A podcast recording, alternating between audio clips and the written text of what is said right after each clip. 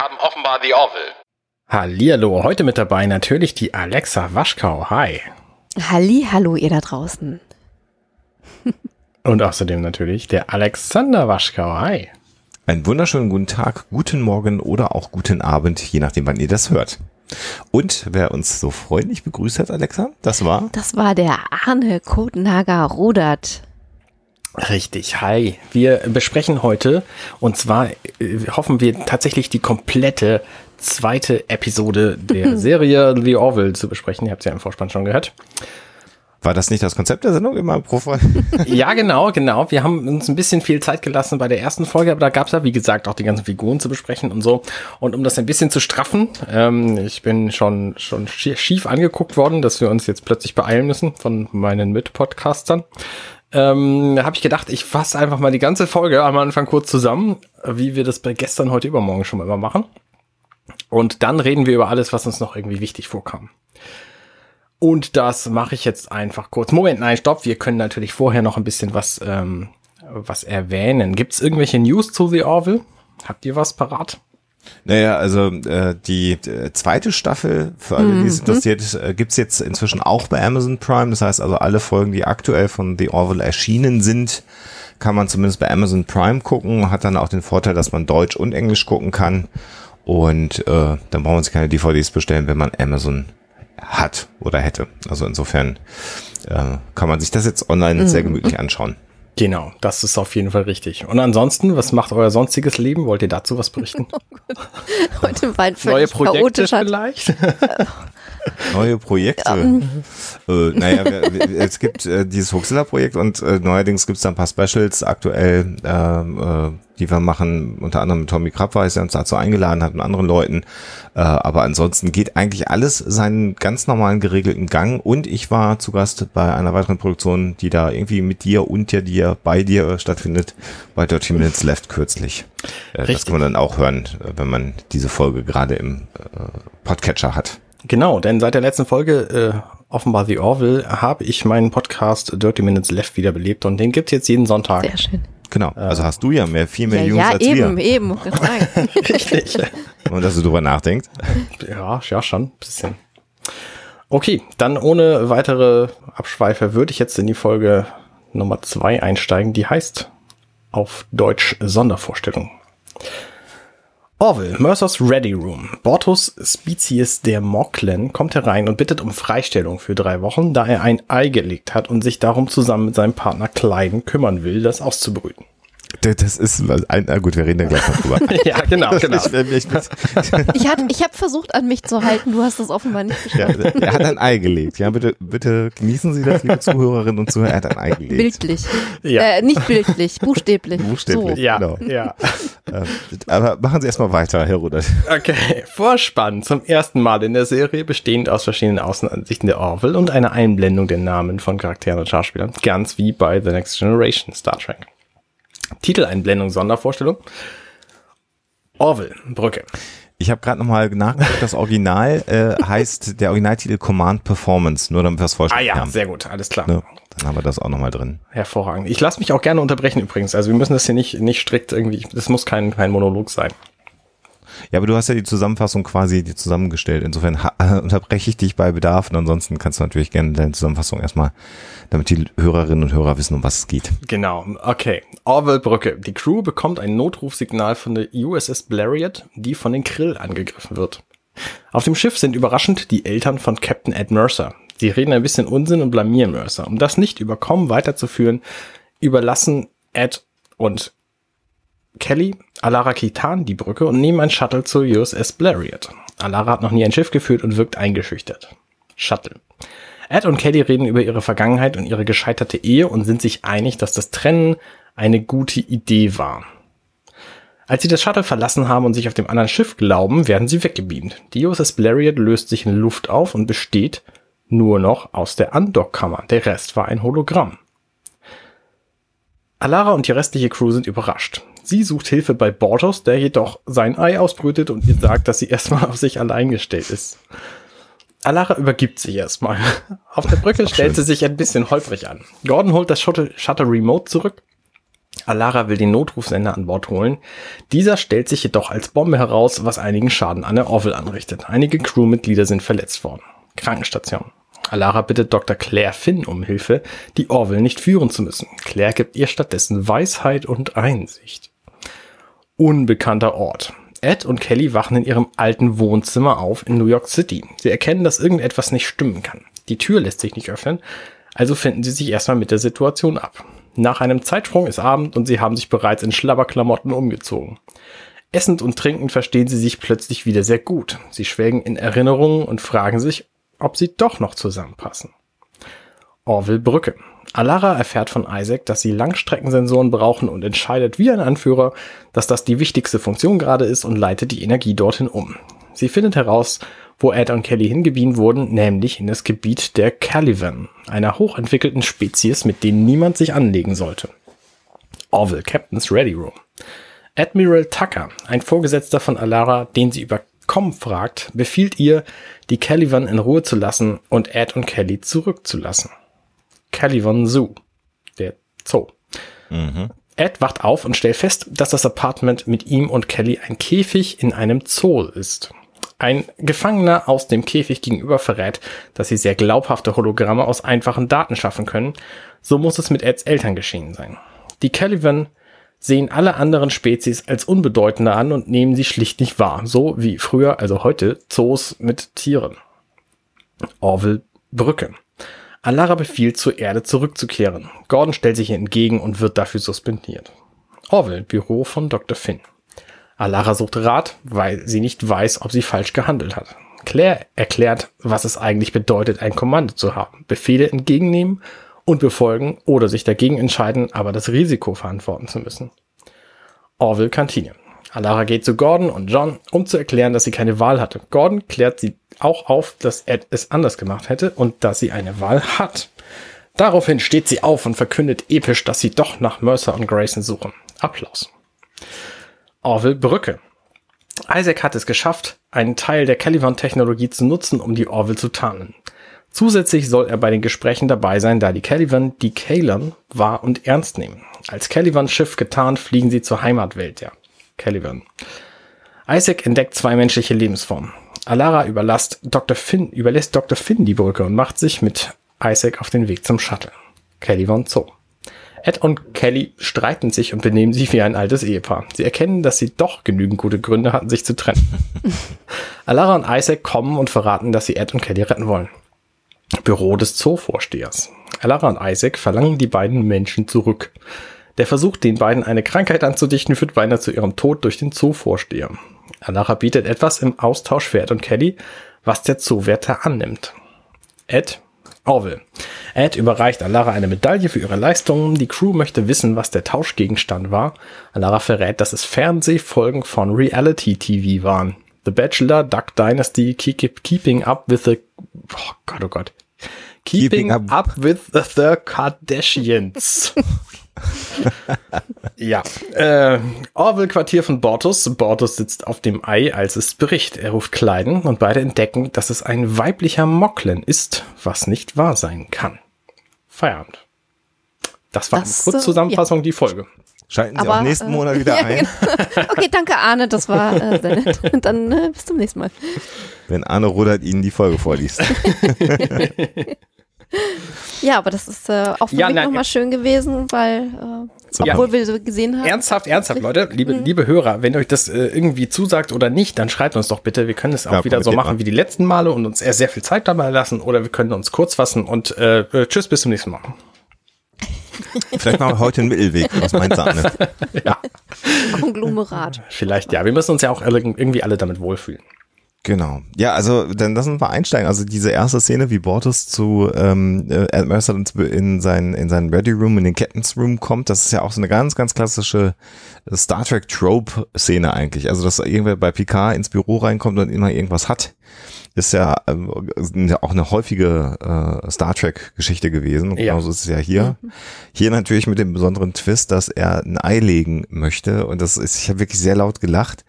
Und ähm, so verbreitet, also verbreitet ist ja Quatsch, ähm, vermehrt ist das Wort, sich eine All-Male äh, Race, also die Mocklins sind ja eigentlich alles nur Männer. Genau. Und offensichtlich legen die dann Eier. Ja. Und es ist halt auch einfach witzig in diesem Dialog, den muss man sich dann in Ruhe mal anhören, wie Ed Mercer halt sehr, sehr interessiert fragt, wie groß das Ei ist. Äh, und dann halt auch so, ein so ganz böse, also sagt, wenn er mal wieder ein Ei legt, dann würde er sich freuen, wenn er das kriegt für ein Omelette. Mhm. ja, und dann noch ein, ein Yolk, it, it, was just a joke, a yolk, also mm, Yolk ist ja das, das Eigelb, Eigelb im ja. Englischen, ist der Gag.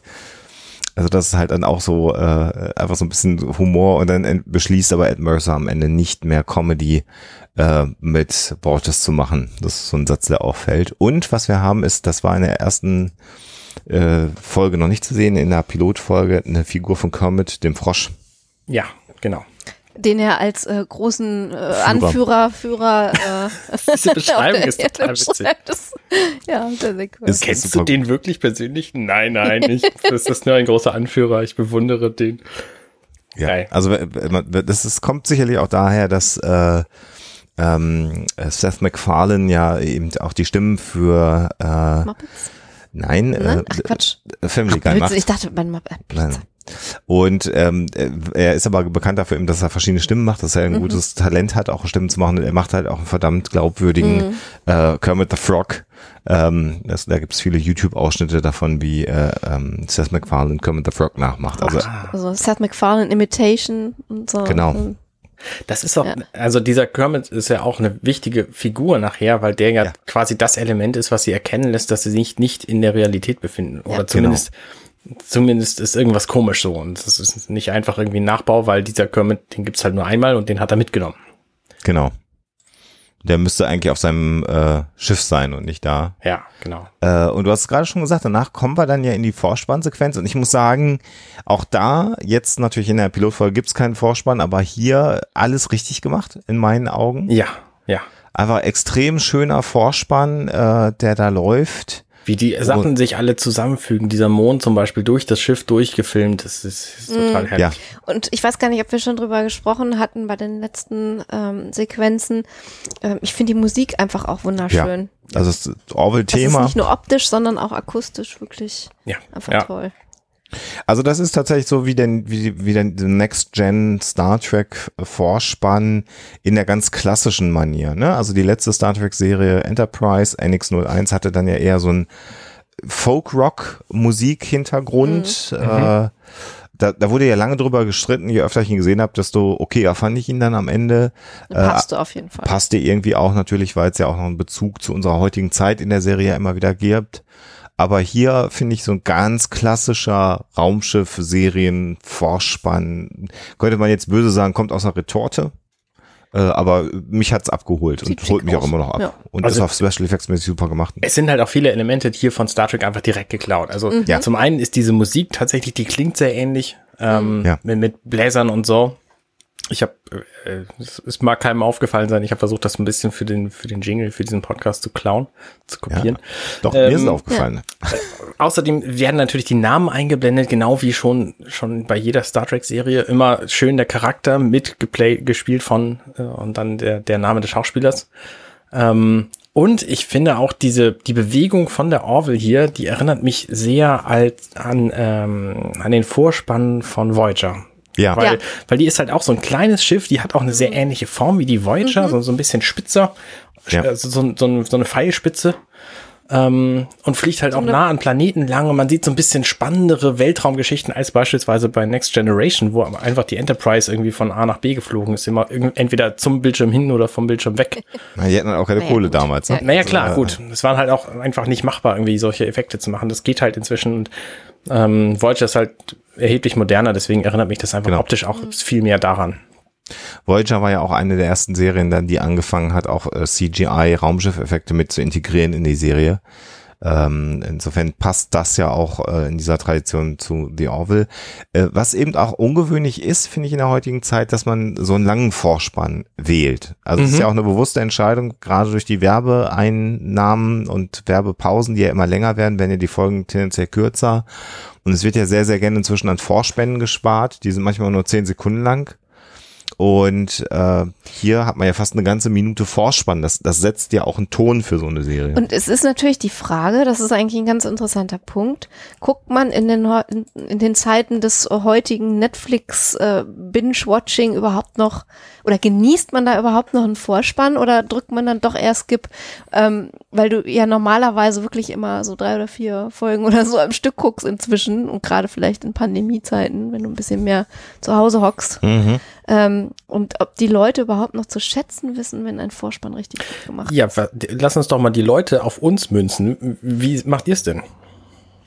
Also meine Frau ist eine Skipperin. Mhm äh, ich bin durchaus jemand, wenn der Vorspann oder die Musik mir gut gefällt, dann lasse ich den Vorspann gerne laufen. Und bei The Orville zum Beispiel, ähm, wenn ich es gerade hinkriege und die Fernbedienung für Alexa rettet, dann lasse ich da den Vorspann gerne langlaufen. Nein, bei Orville. Weil es einfach schön ist. Also mhm. der macht Spaß auch zu gucken.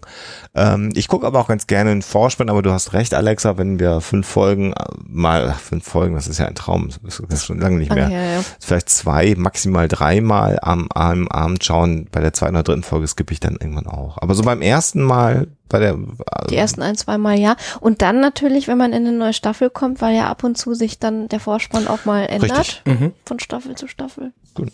Ja. Bei mir ist es ganz unterschiedlich, je nachdem, A, ob ich die Serie mit Angela zusammen gucke oder nicht. Und B, ob ich die Serie tatsächlich eine Folge pro Woche gucke oder ähm, mhm. Mhm. Ob ich irgendwie fünf Folgen am Stück gucke und dann liegt es auch sehr an der Serie. Also beispielsweise der Vorspann von Dexter, der dauert zwei Minuten, ist total geil gemacht, weil diese ganze ganze Mordthematik wird auf Frühstück gemünzt. So, also optisch ist der wahnsinnig schön. Ich habe den auch bestimmt etliche Male gesehen, aber nicht jedes Mal, weil wenn ich ihn skippen kann, zwei Minuten geschenkte Zeit sind geschenkte Zeit. So und deswegen ähm, skippe ich tatsächlich auch meistens. Bei PK jetzt beispielsweise habe ich das auch gemacht, aber da lag es dann auch daran, ähm, dass ich unbedingt wissen wollte, wie es weitergeht und nicht die ja, Minute genau. noch unbedingt jetzt hier diesen Vorspann sehen muss.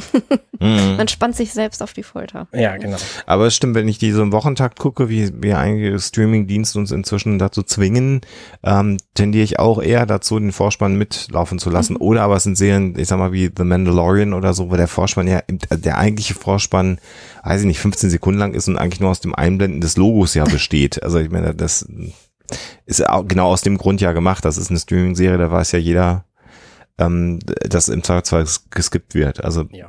ganz, ganz interessant, äh, die Frage eigentlich, ja. die du stellst. Kommentiert, kommentiert doch mal genau. unter der Folge, so wie ihr das so macht. Ja, außerdem ist es bei mir natürlich auch so ein bisschen situationsabhängig. Also wenn ich in der mhm. Badewanne beispielsweise was gucke, dann lasse ich es halt laufen, weil da habe ich keine Lust, irgendwie mit nassen Fingern dann das Telefon mhm, zu bedienen. Ja, kommt auch noch dazu, ja.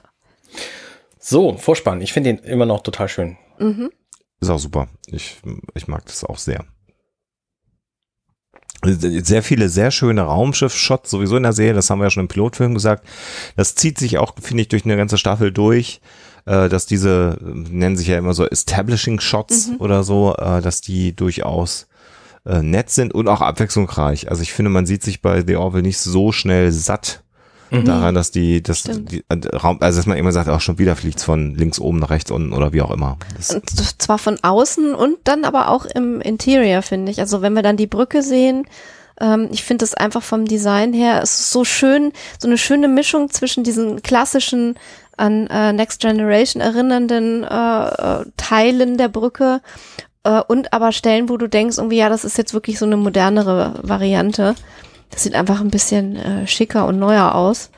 Äh, und ich finde, das ist total gelungen. Es ist halt auch so ein bisschen verspielt. Ne? Es sind nicht mm. irgendwie die, die glatten äh, ähm, Kästen mit den runden Ecken, wie es sie in der Original-TOS-Serie gab, und, mm. sondern es sind halt auch Displays mit Schrägen an der Seite, weil das Schiff einfach da an der Stelle abflacht. Ich finde das, äh, ja. ich finde das auch ziemlich, ziemlich ansprechend optisch es ist halt in der Tradition doch sehr im, im äh, so im Star Trek-Feeling, ohne dann äh, in, in dem überkandidelten der Star Trek-Kinofilme der neuen mhm. gelandet zu sein. Ich glaube, das ist so eine kontinuierliche Weiterentwicklung der Star Trek-Brücken, die wir gesehen haben, aber dann irgendwie noch so noch ein bisschen äh, handgemacht oder so, ich weiß es nicht. Mhm. Also so bei der, bei der J.J. Evans Enterprise hat man das Gefühl, es ist nur noch alles Plexiglas und alles schwebt im Grunde genommen. Hier sieht's noch ein bisschen mehr nach Handwerk aus. Ähm, ist mein Eindruck. Ich kann es irgendwie gerade nicht besser beschreiben. Ja. Aber und ich denke immer, wenn ich auch diese ganzen Screens und diese ganzen Arbeitsflächen und so weiter denke, was ich mir noch wünsche für die Zukunft der Serie, vielleicht kommt es ja auch irgendwann mal, ist eine Sequenz, in der einfach irgendeine arme Wurst äh, die Dienst hat, den ganzen Krempel sauber machen muss und stauben muss. Yes. Das äh, hätte ich sehr Mit gerne. dem Mikrofasertuch. genau. die Ja, mal Touchscreens sanft, reinigen. genau. Ja, ja, schöne Idee. Ähm, zu dem Vorspann fällt mir gerade noch ein, das wollte ich vorhin auch sagen. Ähm, wer eine Hommage an Star Trek machen will, der braucht natürlich auch mindestens einen Vorspann, der so lang ist wie hier bei The Orville. Ja, ja, klar. Ja, klar. Also das ist ja eine, eine, eine sehr bewusste Entscheidung, die wahrscheinlich auch non-negotiable war. Ja. Also ich glaube auch, dass sich ja Seth MacFarlane entsprechend durchgesetzt hat. Ich glaube, ich habe das so im Halbsatz schon einmal gesagt, dass das eine sehr bewusste Entscheidung gewesen sein muss, die auch wahrscheinlich nicht allen gut gefallen hat. Also das kann durchaus sein, dass der Sender sagt, muss das sein, so langer Vorspann und müssen wir so viel Geld für Special Effects für Vorspann investieren. Das kostet ja auch Kohle. Also wenn du einfach nur einmal das Raumschiff zeigst und die Schrift einblendest, dann ist das halt natürlich deutlich günstiger, als eine Minute Special Effects zu produzieren, die es ja kontinuierlich sind im Vorspann. Ja, ja, ja, klar. Also das ist schon äh, beachtlich. Und dann jetzt auf der Brücke, wir haben es gerade schon gesagt, äh, haben wir wieder äh, Gordon und äh, äh, John, John. und die dann für den Zuschauer natürlich die Fragen stellen, die der Zuschauer sich eigentlich denkt. Das ist ja wieder dieses Menschliche an der Serie, dass sofort die Frage aufkommt, wo kommt dann das Ei bei dem raus? Aus dem Hintern? Und das ist so äh, ähnlich wie bei dem Hund, wo die beiden sich unterhalten haben, die Aussage, das war das Erste, was ich gesehen habe. Ja. Sie sprechen das aus, was wir nur zu denken wagen. Oh, und genau, dann kommt ja die, die, ähm, du hast ja gesagt, der Notruf. Ein Raumschiff wird angeblich, können wir jetzt ja schon mal spoilern, äh, angegriffen oder ist angeblich angegriffen worden von den Krill. Genau. Und äh, sie brauchen sechs Minuten bei vollem Antrieb, äh, um da hinzukommen. Und wir sehen halt einen klassischen, wir drehen mal schnell um und fliegen. Interessanterweise, Verschwinden. auch hier wie bei Star Trek ist das Raumschiff immer richtig rum im Weltall, was einfach überhaupt gar keinen Sinn macht.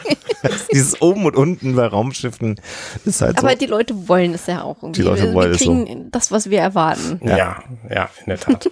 es ist halt, ist halt witzig, also wir haben ja kürzlich nochmal so eine, so eine Doku gesehen über die, die Mars Rover Spirit and Opportunity und da war dann so eine Animation, wie die auf die Reise geschickt wurden. Die Dinger drehen sich ja auch noch die ganze Zeit, die Raumschiffe Ja. auf dem Weg zum Mars ähm, und sind halt wie so eine, ja, wie so eine Pistolenkugel vielleicht ungefähr, so ein bisschen sah das Raumschiff aus und das ist halt so, ein ganz anderes Konzept. Ne? Einfach losschießen, in Drehung bringen, weil Drehung stabilisiert und dann fliegt das Ding einfach die ganze Zeit in eine Richtung und hier wird natürlich mit eleganten Kurven und immer auf oben und unten beachtet geflogen. Ja, Sieht halt schick aus. Ich hätte es ja auch wahrscheinlich, ich fände es auch blöd, wenn es anders wäre. ja, in der Tat.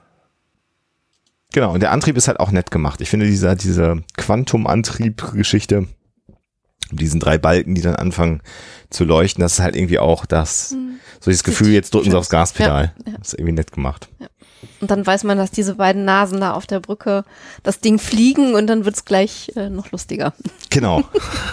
John Lemar und So witzig. Sequenz. Ich finde, also die Technologie finde ich so abgefahren, die da gleich dann benutzt werden muss. Weil Ja, wenn man da drüber nachdenkt, was wir jetzt gleich erleben. das, ne? das ist völlig, völlig absurd. Also Ja. ne, wenn wir das gucken, okay, klar, da kommt, taucht halt irgendein so ein Typ auf, dann äh, holt er die Eltern ins, ins Bild so.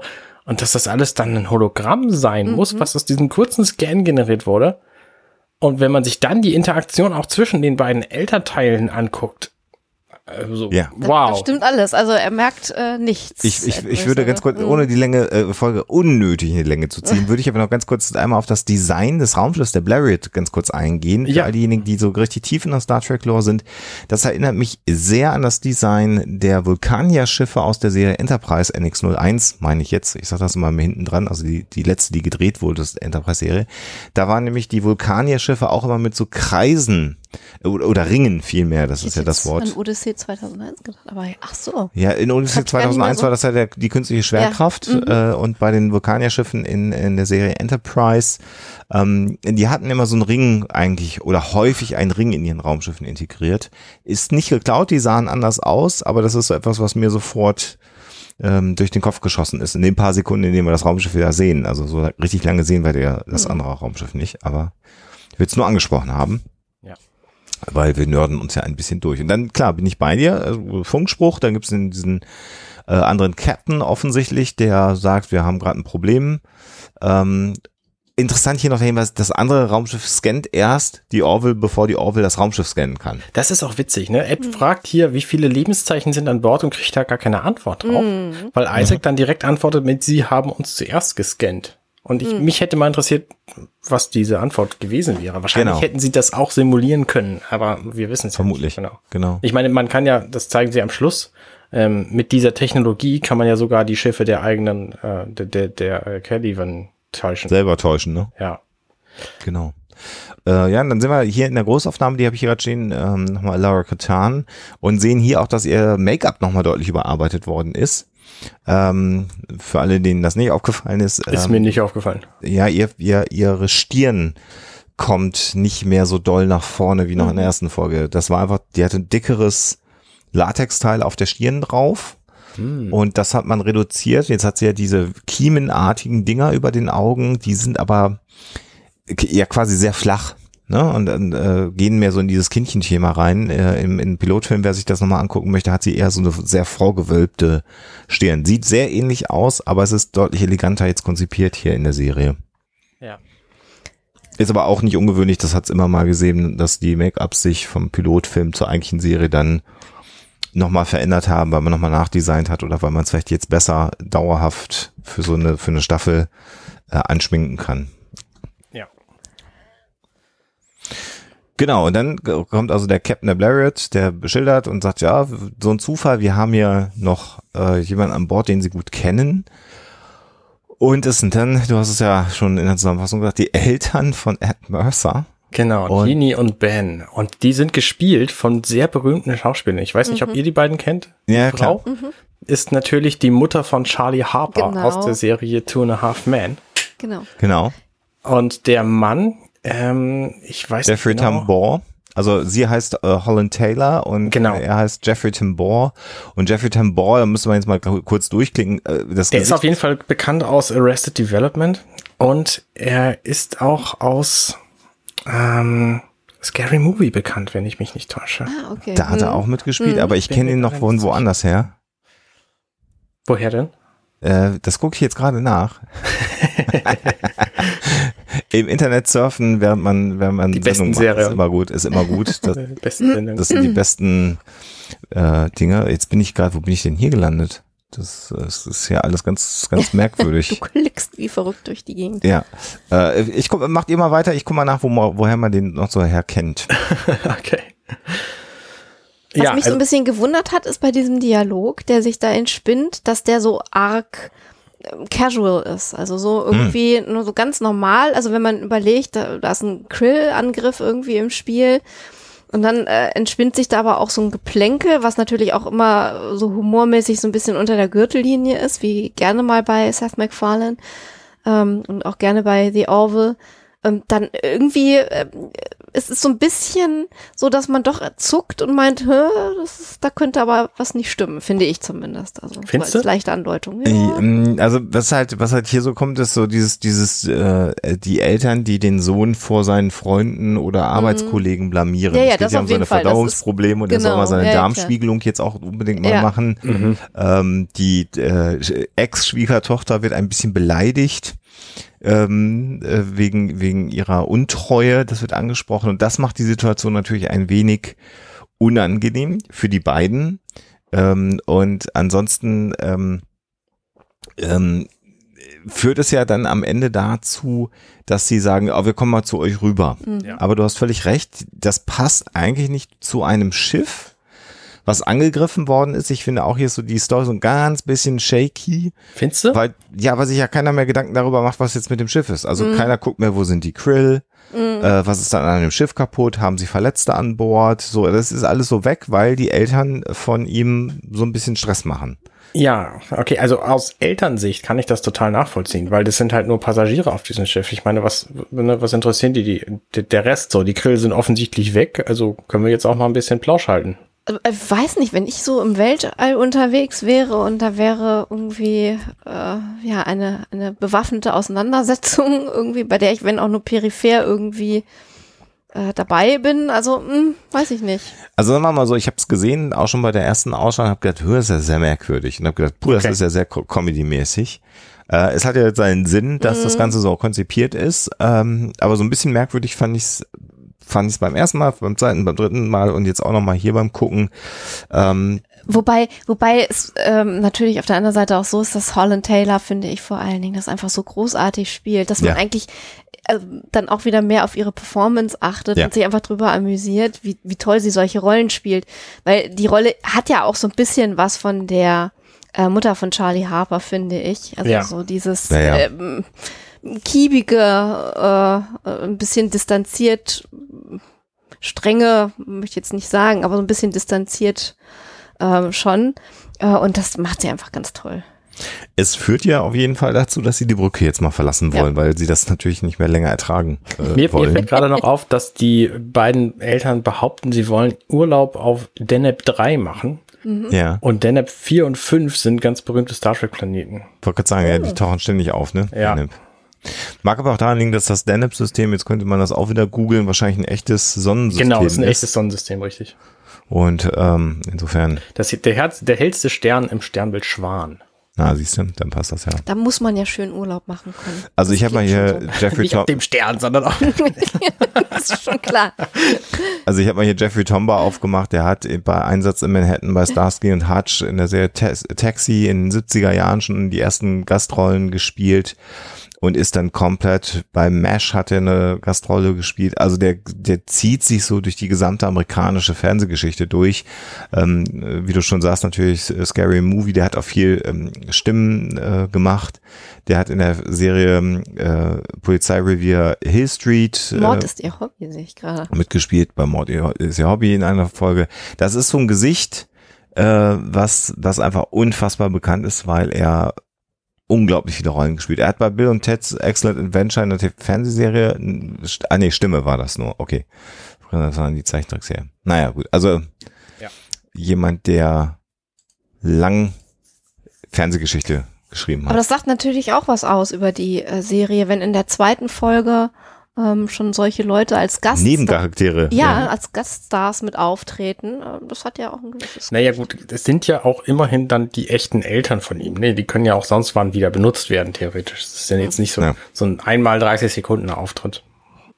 Und dann verlassen sie aus äh, lauter Peinlichkeit die Brücke und dann kommt es zu dem eigentlichen, also es, wir haben eine A- und eine B-Story, eine sehr klassische A-B-Story-Gestaltung hier in dieser Folge. Zu der B-Story, nämlich, dass äh, sie Alara das Kommando geben, weil Borges, der eigentlich dran wäre, ja gerade auf Urlaub ist, weil er sein Ei ausbrütet. Genau. Und das ähm, belastet Alara ein bisschen. Das ist schön dargestellt. Also ich habe das Gefühl, in der gesamten Folge ist ihre Entwicklung eigentlich das Wichtige. Weil sie macht ja eine sehr krasse Entwicklung durch von, oh, wie jetzt ich, die Brücke, was ist denn mit Bordus? Naja, der kann nicht. Ähm, ja, okay, dann setze ich mich hier mal hin. Bis zu, sie kriegt eine Medaille am Schluss. Also das ist schon ziemlich, ziemlich cool. Ich glaube auch ganz ehrlich, dass sie ja in der Pilotfolge ein bisschen kurz gekommen ist und ein bisschen merkwürdig auch dargestellt worden ist. Da haben wir uns ja auch schon drüber unterhalten. Und das ist, glaube ich, gerade auch für ihren Charakter, für die junge Frau, die da auf dem Raumschiff noch ist, auch nochmal wichtig war, so eine, so eine Coming-of-Age-Folge zu haben, damit sie dann auch wirklich, also sowohl in ihrer Rolle das Gefühl hat, ich gehöre hier wirklich hin, aber damit der Zuschauer sie als Figur auch wahrnimmt Mhm. ich weiß nicht, wie es euch Mhm. gegangen ist. Also Bortus und so, das, vielleicht aber auch, weil Bortus aussieht in Anführungsstrichen wie ein Klingone und Sicherheitsoffizier ist und das, das erfüllt sofort so eine, so eine Checkbox bei, bei uns im, im Kopf. Und sie war als Figur eben nicht direkt an Star Trek angelehnt und hat nicht so viel Raum gekriegt wie die beiden vorne, die das Raumschiff fliegen, weil die ja doch immer sehr prominent dabei sind. Das ist ein bisschen so Waldorf und Stettler eigentlich, im Grunde genommen, wenn wir beim Muppet Show auch wieder sind. Die beiden Opas, die oben auf dem Balkon sitzen und alles kommentieren. Das ist ja auch ein bisschen die Rolle, die die beiden da vorne haben.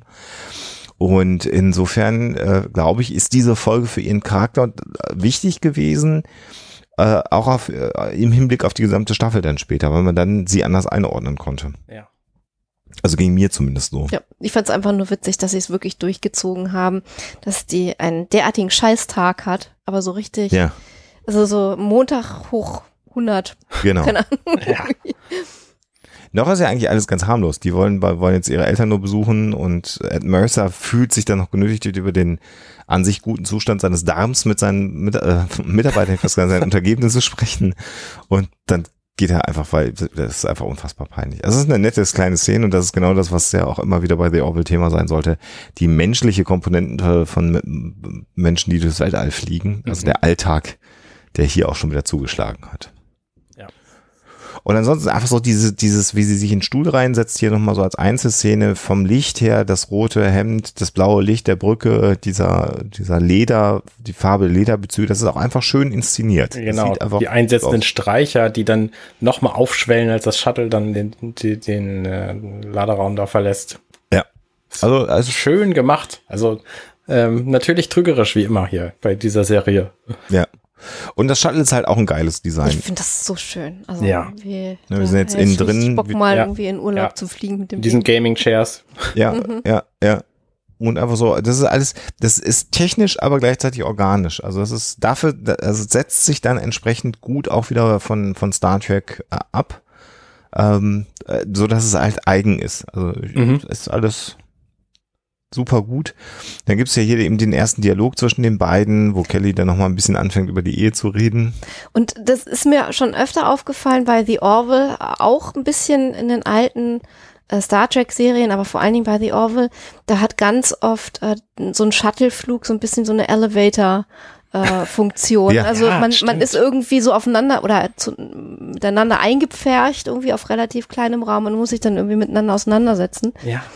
Ähm, und da entspinnen sich dann natürlich ganz interessante Dialoge. Man erfährt halt auch noch mehr über die Personen und Hintergründe. Und ich finde, man sieht hier eindeutig, dass äh, Seth MacFarlane besser mit diesen virtu also mit diesen simulierten Touchscreens hm. umgehen kann als äh, Patrick Stewart. Äh, ja, das, das war bei ihm ja auch so. Aber auch äh, Adrian Palicki, äh, das ist schon so ein bisschen wie der Storch im Salat, wie sie da auf den Dingern rumtatscht. ähm, es ist so. Wenigstens hat sie relativ kurze Fingernägel. Das ist ja dann auch oft. Immerhin ja. das. Ja. Ja. So ich finde das, äh, das Gespräch finde ich hier auch spannend an der Stelle, weil das geht ja in dieser Folge ein paar Mal hin und her. Mhm. Ähm, hier stellen sie fest, okay, wir, es war schon total gut, wir haben uns getrennt und das war auf jeden Fall richtig. Und ähm, dann endet diese Szene damit, dass er sich einen Hash Brownie aus dem Transporter, ja. aus, aus dem äh, Replikator besorgt. Ja, also was ich total ne, witzig finde. Also man Hash Brownie ist ja noch legitim, weil den gibt's ja wirklich in Großbritannien. Das ist dann halt so eine Art Kartoffel äh, äh, Rösti, aber was wir hier bei ja meinen. Ja, so ein Hasch. Ja. Ein Haschküchlein. Ein ja. Schokokuchen mit Hasch. Und genauso bestellt sie ihn ja auch. Äh, das ist echt Drogenkuchen aus dem Replikator. Finde ich eine nette Geschichte. Das heißt, das Thema von Legalized ist in der Welt von The Orville äh, erledigt. Offensichtlich. Ja, ja, das sehen wir auch mit dem ganzen Tequila, der hier getrunken wird später. Ja, was ich äh, hier nebenbei einfach noch interessant finde, ist, äh, wie sie, äh, dadurch, dass sie immer nach rechts guckt, um sich mit Ed Mercer zu unterhalten, man einfach auch sieht, wie gut äh, das Haarspray in Hollywood funktioniert, weil sie ja so die Haare so mit so einer Welle nach hinten außen hinten äh, hat und sie wedelt dann zwischendurch manchmal so ein bisschen mit dem Kopf, weil die Haare sie nerven. Und die Haare verändern aber die grundsätzliche F F Form überhaupt gar nicht.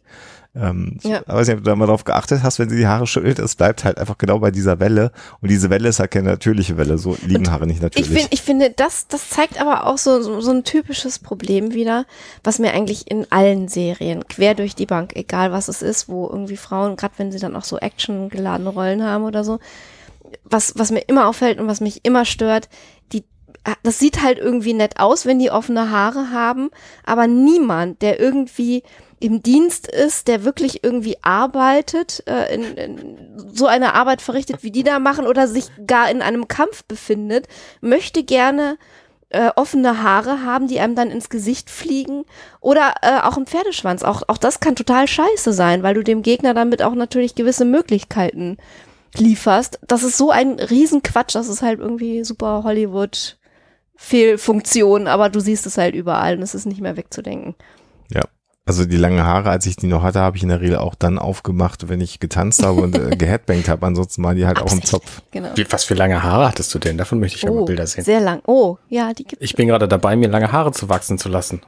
Oha. Weil der ich Not geschuldet oder absichtlich? Nein, nein, auch absichtlich, weil ich mein Plan ist schon seit jeher, dass wenn meine Haare irgendwann grau sind, ähm, sie lang sind. Und dafür muss ich irgendwann anfangen, weil sie werden jetzt langsam grau. Und wenn sie dann lang sein sollen, wenn sie ganz grau sind, dann muss ich jetzt anfangen, sie lang wachsen zu lassen. Da stellt sich mir eine ganz andere Frage. Ich weiß nicht, ob ihr dafür eine, dafür eine Antwort habt. Wenn ein Haar grau wird, wird es dann auf einen Schlag von Wurzel bis Spitze grau oder wächst es an grau nach? Gibt es halbgraue Haare, die an der Wurzel grau sind? Und dann, das, also, solche Dinge befassen mich äh, jedenfalls. Ähm, die, die, um das ganz kurz zu beantworten, die Haare desaturieren sich nicht. Du hast aber natürlich das Problem, dass du auch ständig Haare verlierst. Und die Haare, die du dann verlierst, die dann durch neue Haare ersetzt werden, die ja. wachsen dann grau nach. Ich glaube, so ist eher das Prinzip. Das heißt, wenn ich lange Haare habe, dann sind meine Haare aber auch grundsätzlich immer die gleichen und werden auch nicht grau. Das würde wahrscheinlich so funktionieren, äh, wenn hm. sie denn dann nicht eben nicht ausfallen oder äh, abbrechen oder sonstige Dinge. Ja, ich, ich, werde das auf jeden Fall im Auge behalten hier mit den langen Haaren. Und dann werde ich mich in Kampfsituationen begeben und gucken, ob mich so ein Pferdeschwanz dann stört. Äh, in, in, genau. äh, und zu meiner Hochzeit Mitte, Mitte Rücken äh, lang. Uh. Mhm, gelockt. Gelockt damals. Schick. Ja, ja. So war das. Gut. So, äh, kommen wir. Kommen wir wieder zurück zu dieser Cypher-Serie, die wir eigentlich besprechen wollen, ähm, äh, weg vom Haarstudio. Äh, die beiden kommen dann auf ähm, ja, das andere Raumschiff an. Also ich finde diesen, diesen ausfahrbaren Rüssel auch eine ganz sinnvolle Geschichte. Das ist total cool gemacht, ja. Zum Andocken. Also sie parken rückwärts ein ähm, wenn man an so ein äh, äh, anderes Raumschiff andockt mit dem Shuttle und dann fährt hinten so ein Rüssel raus und dockt an. Also das ist so Technologie, wo man sagt, ja, das also wenn man weiß, dass der erste Mensch, der, der einen Weltraumspaziergang gegangen hat, äh, gemacht hat, ähm, der Russe Alexei Leonov war es, äh, hoffentlich sage ich jetzt keinen Quatsch, ähm, da war es so, dass die auch so, ein, so einen ausfahrbaren Rüssel aus äh, Stoff äh, an das Raumschiff dran gebastelt haben, mhm. ähm, äh, damit man den ausfahren konnte und durch, durch den ist der dann rausgegangen. Also ähm, das ist sozusagen echte Raumfahrt Technologie in die Zukunft einfach hinein äh, äh, gedacht. Was ich an diesem Rüssel ein bisschen eigenartig finde, ist, wie der von außen aussieht, weil der nämlich ähm, quasi erst schräge Linien hat und dann gerade, was strukturell schwierig sein dürfte. Was ja. ich aber sehr gut finde an diesem Rüssel, ist, wie der von innen aussieht, weil das nämlich innen alles Sinn hat. Der verjüngt sich mhm. tatsächlich, da sind so Stufen drin. Ähm, das heißt, am Raumschiff dran ist er dann schmaler als, als außen, da wo er andockt. Und die Tür, die von innen dann in diesen Rüssel rausfährt, ähm, die ist halt auch logisch und ist einfach eine Klappe. Und das finde ich mhm. total gut gemacht. Ja, da hat sich schon jemand auch äh, äh, Gedanken gemacht. Auf jeden Fall.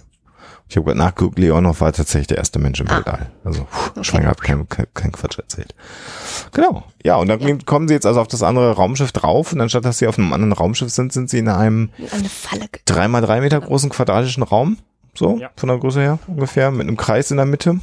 Und es sieht erst aus wie ein Fahrstuhl, weil der auch so von so oben ge gezeigt wird mhm. und dann werden sie einfach weggebeamt. Genau, und hier muss man ja mal ganz kurz einhaken. Wir sagen das so. Ähm, es gibt kein Beam. Mhm. Ja. Das, was uns eigentlich selbstverständlich Bei The Orville, also zumindest nicht mit der Erdentechnologie. Und der Fakt, dass die beiden da jetzt weggebeamt werden, ist halt ganz ungewöhnlich ist, weil das eben Technologie ist, die da eigentlich jetzt nicht äh, allgemein hin breit vertreten ist in ihrem ja. technischen Universum. Ne? Also das muss man nochmal erwähnen, sonst geht es ein bisschen unter. Äh, in der Systematik der Serie ist das sehr, sehr ungewöhnlich, was da gerade passiert. Genau. Und das passt natürlich auch zu dem Rest, weil dieses gesamte riesige Schiff, das verschwindet dann einfach und dann sieht man nur noch so einen kleinen Ring mit diesem Kasten drin. Im Prinzip ist das eine Lebendfalle, was wir da gerade gesehen haben. Ja, so, genau. Wir sehen genau. wie bei Mäusen, wenn wir nett sind, einsetzen. Ja. ja, das ist ein, ein, ziemlich guter Vergleich, der wird ja in der Serie später dann auch noch gemacht. Mhm. Ja, und wir sehen dann eine ziemlich aufgelöste Laura Katan, weil äh, die Kommandooffiziere sind weg und sie hat jetzt das Kommando und das äh, behagt ihr natürlich überhaupt gar nicht, weil sie trägt jetzt die Verantwortung. Und sie versucht jetzt natürlich zunächst mal verzweifelt rauszufinden, was das passiert ist, herauszufinden, ob man mit irgendwelchen Scannern was äh, hinbekommt. Und dann gerät sie so ein ganzes Stück weit in Panik und dann gibt es eine Reaktion, die sehr ungewöhnlich ist. Sie rennt erstmal weg. Sie rennt von der Brücke weg, genau. Jetzt muss man mal ganz ehrlich sagen, und das ist jetzt gar nicht despektierlich gemeint, äh, wir haben in einem anderen Podcast, den wir machen, äh, werkgetreu James Cameron, in einer der letzten Folgen darüber gesprochen, dass ein Teil des Castings für die Schauspielerin Sarah Connor war, wie sie laufen kann. Mhm. Äh, dynamisch laufen und, und dabei, ja, irgendwie eben schnell und dynamisch auszusehen. Und ich würde jetzt mal behaupten, dass Das Casting Hod- hat hier nicht stattgefunden. Hodson Sage hätte die Rolle von Sarah Connor nicht gekriegt. Also Nein. sie läuft einfach ein bisschen ungewöhnlich. Das ist einfach, das mag am Kostüm vielleicht auch liegen, dass die Jacke sehr steif ist, äh, aber es sieht alles ein bisschen merkwürdig aus, so wie sie läuft, Ja, finde Das ich. Die Fußhaltung, so, ne? Armhaltung. Das ist Ja. ja alles strange. Ja. Und sie scheint ja offensichtlich auch eine sehr, sehr kleine Person zu sein, ne? Ja. Ja. Aber ähm, jetzt äh, mal abgesehen von der Art zu laufen oder so, ich finde diese Reaktion einfach so nachvollziehbar Das und so, so. nett. Genau, Äh, also das- irgendwie, das das, war macht so sympathisch. Genau, das war jetzt ja ein ganz kleines Ja. bisschen lästern über Äußerlichkeiten, also bitte nicht falsch verstehen. Ähm, es ist, fällt mir nur halt auf, das sieht nicht so dynamisch aus, wie es vielleicht geplant war. Ich finde, das zieht mich als Zuschauer so einen ganz kleinen Moment raus, aber die Reaktion natürlich total nachvollziehbar. Naja, aber ich meine, auf der anderen Seite, äh, sie, sie rennt ja in Panik weg und schämt sich dabei. Also es ist ja was anderes. Sie wird ja nicht Gut. von irgendjemandem Gut. verfolgt oder oder äh, irgendwie sprintet irgendwo hin, um jemanden zu retten oder oder ähnliches, sondern es ist ja so ein bisschen was, nee, ich traue mich jetzt nicht wirklich wegzulaufen, aber ich will auch nicht hier sein. Also so dieses Hin und Her gerissen sein, vielleicht spielt das da auch mit einer Rolle. Aber Ja. Ich unterstelle jetzt zu viel äh, Hintergrund Nein, nein, bei dieser gut. Sequenz. Ich weiß es nicht. Keine Schon Ahnung. gut, dass du das nochmal sagst. Aber dieses von der, von der Brücke wegrennen ist ja auch traditionell hier in dieser Serie jetzt schon das zweite Mal, die zweite Folge. Also, Ed Mercer läuft, sieht auch ein bisschen bescheuert aus, als er von der Brücke ja, drauf weil ist Ed auf. Mercer ist ja auch no, no, no, no, no von der Brücke gerannt. Ja. Also von daher haben wir das bislang in jeder Folge. Er da aussah, ja, genau. Sah auch nicht so richtig gut aus, aber auch nicht so eigenartig, weil der hat halt mehr, ich weiß nicht, schlabberige Klamotten, schlabberige Gliedmaßen. Ich weiß nicht genau, was bei Ed, Ed Mercer, äh, Seth MacFarlane dann so. Ähm, anders Ja. wirkt. Ja. Ja, dann läuft sie die Wendeltreppe, die ja sehr, sehr schön ist. Also eine Treppe auf dem Raumschiff, ob das praktisch ist, sei mal dahingestellt, aber sie ist halt da. Äh, Und sie läuft zum Quartier von Bortus, overridet die, die, die Tür und dringt dann ein und ähm, dann gibt es einen sehr lustigen Schuss, wie ich finde. Nämlich man sieht, Die sind so gnadenlos in dieser Serie. Ja. Die ziehen alles einfach bis zum Exzess durch. ja, wir sehen nämlich einen nackten Bortus auf so einer Art Muff sitzen. Und Ich, ich finde es einfach auch großartig dann hinterher, wenn der Gegenschuss kommt und sie äh, das äh, Quartier wieder verlässt, dass man wirklich sieht, dass sein Hintern auf diesem Ei geparkt ist. Ja. Ich finde Kudos an die Serienmacher, dass sie das hingekriegt haben. Und auch an, an das Make-up, ne? Also der trägt ja wirklich ein, ein Ganzkörper-Make-up. Also das geht ja die Beine, d- Ich der gesamte würde- Rücken. ich würde sogar sagen, dass das Prosthetics sind. Also Ja. es ist nicht, nicht nur Make-up, sondern die. Falten sind Ja. nicht seine, sondern Ja, ja. Nein. Genau, du drückst das natürlich richtig aus. Also Wenn man der, genau hinsieht, dann sieht man auch, dass es nicht wirklich. der hat also- irgendwie wahrscheinlich so ein, ganz, so, ein- so ein Bodysuit an. Ja. Aber es ist einfach krass. Also es ist auch wirklich aufwendig gestaltet. Ähm, und ja, aber er sitzt, er sitzt tatsächlich nackt auf einem Ei drauf. Und, Und wir äh, haben natürlich keine Ahnung, wie das tatsächlich funktioniert, weil er sagt, er muss jetzt zwei Wochen, äh, drei Wochen auf diesem Ei Ja. drauf sitzen bleiben. Und ich stelle mir vor, ne, ich meine, das funktioniert heutzutage mit Hühnern auch schon. Du machst einfach Wärme auf dieses Ei und dann reicht es aus. Warum muss sein Po auf diesem Ei sitzen? Wissen wir nicht, aber offensichtlich ist es da so. Vielleicht ist das, ist das wichtig, nicht unbedingt für das, ähm, für den Nachwuchs, sondern eher für die Eltern, weil in dieser Zeit schon ein Teil der Bindung entsteht. Oder ich Ja, nicht, das kann natürlich gut sein.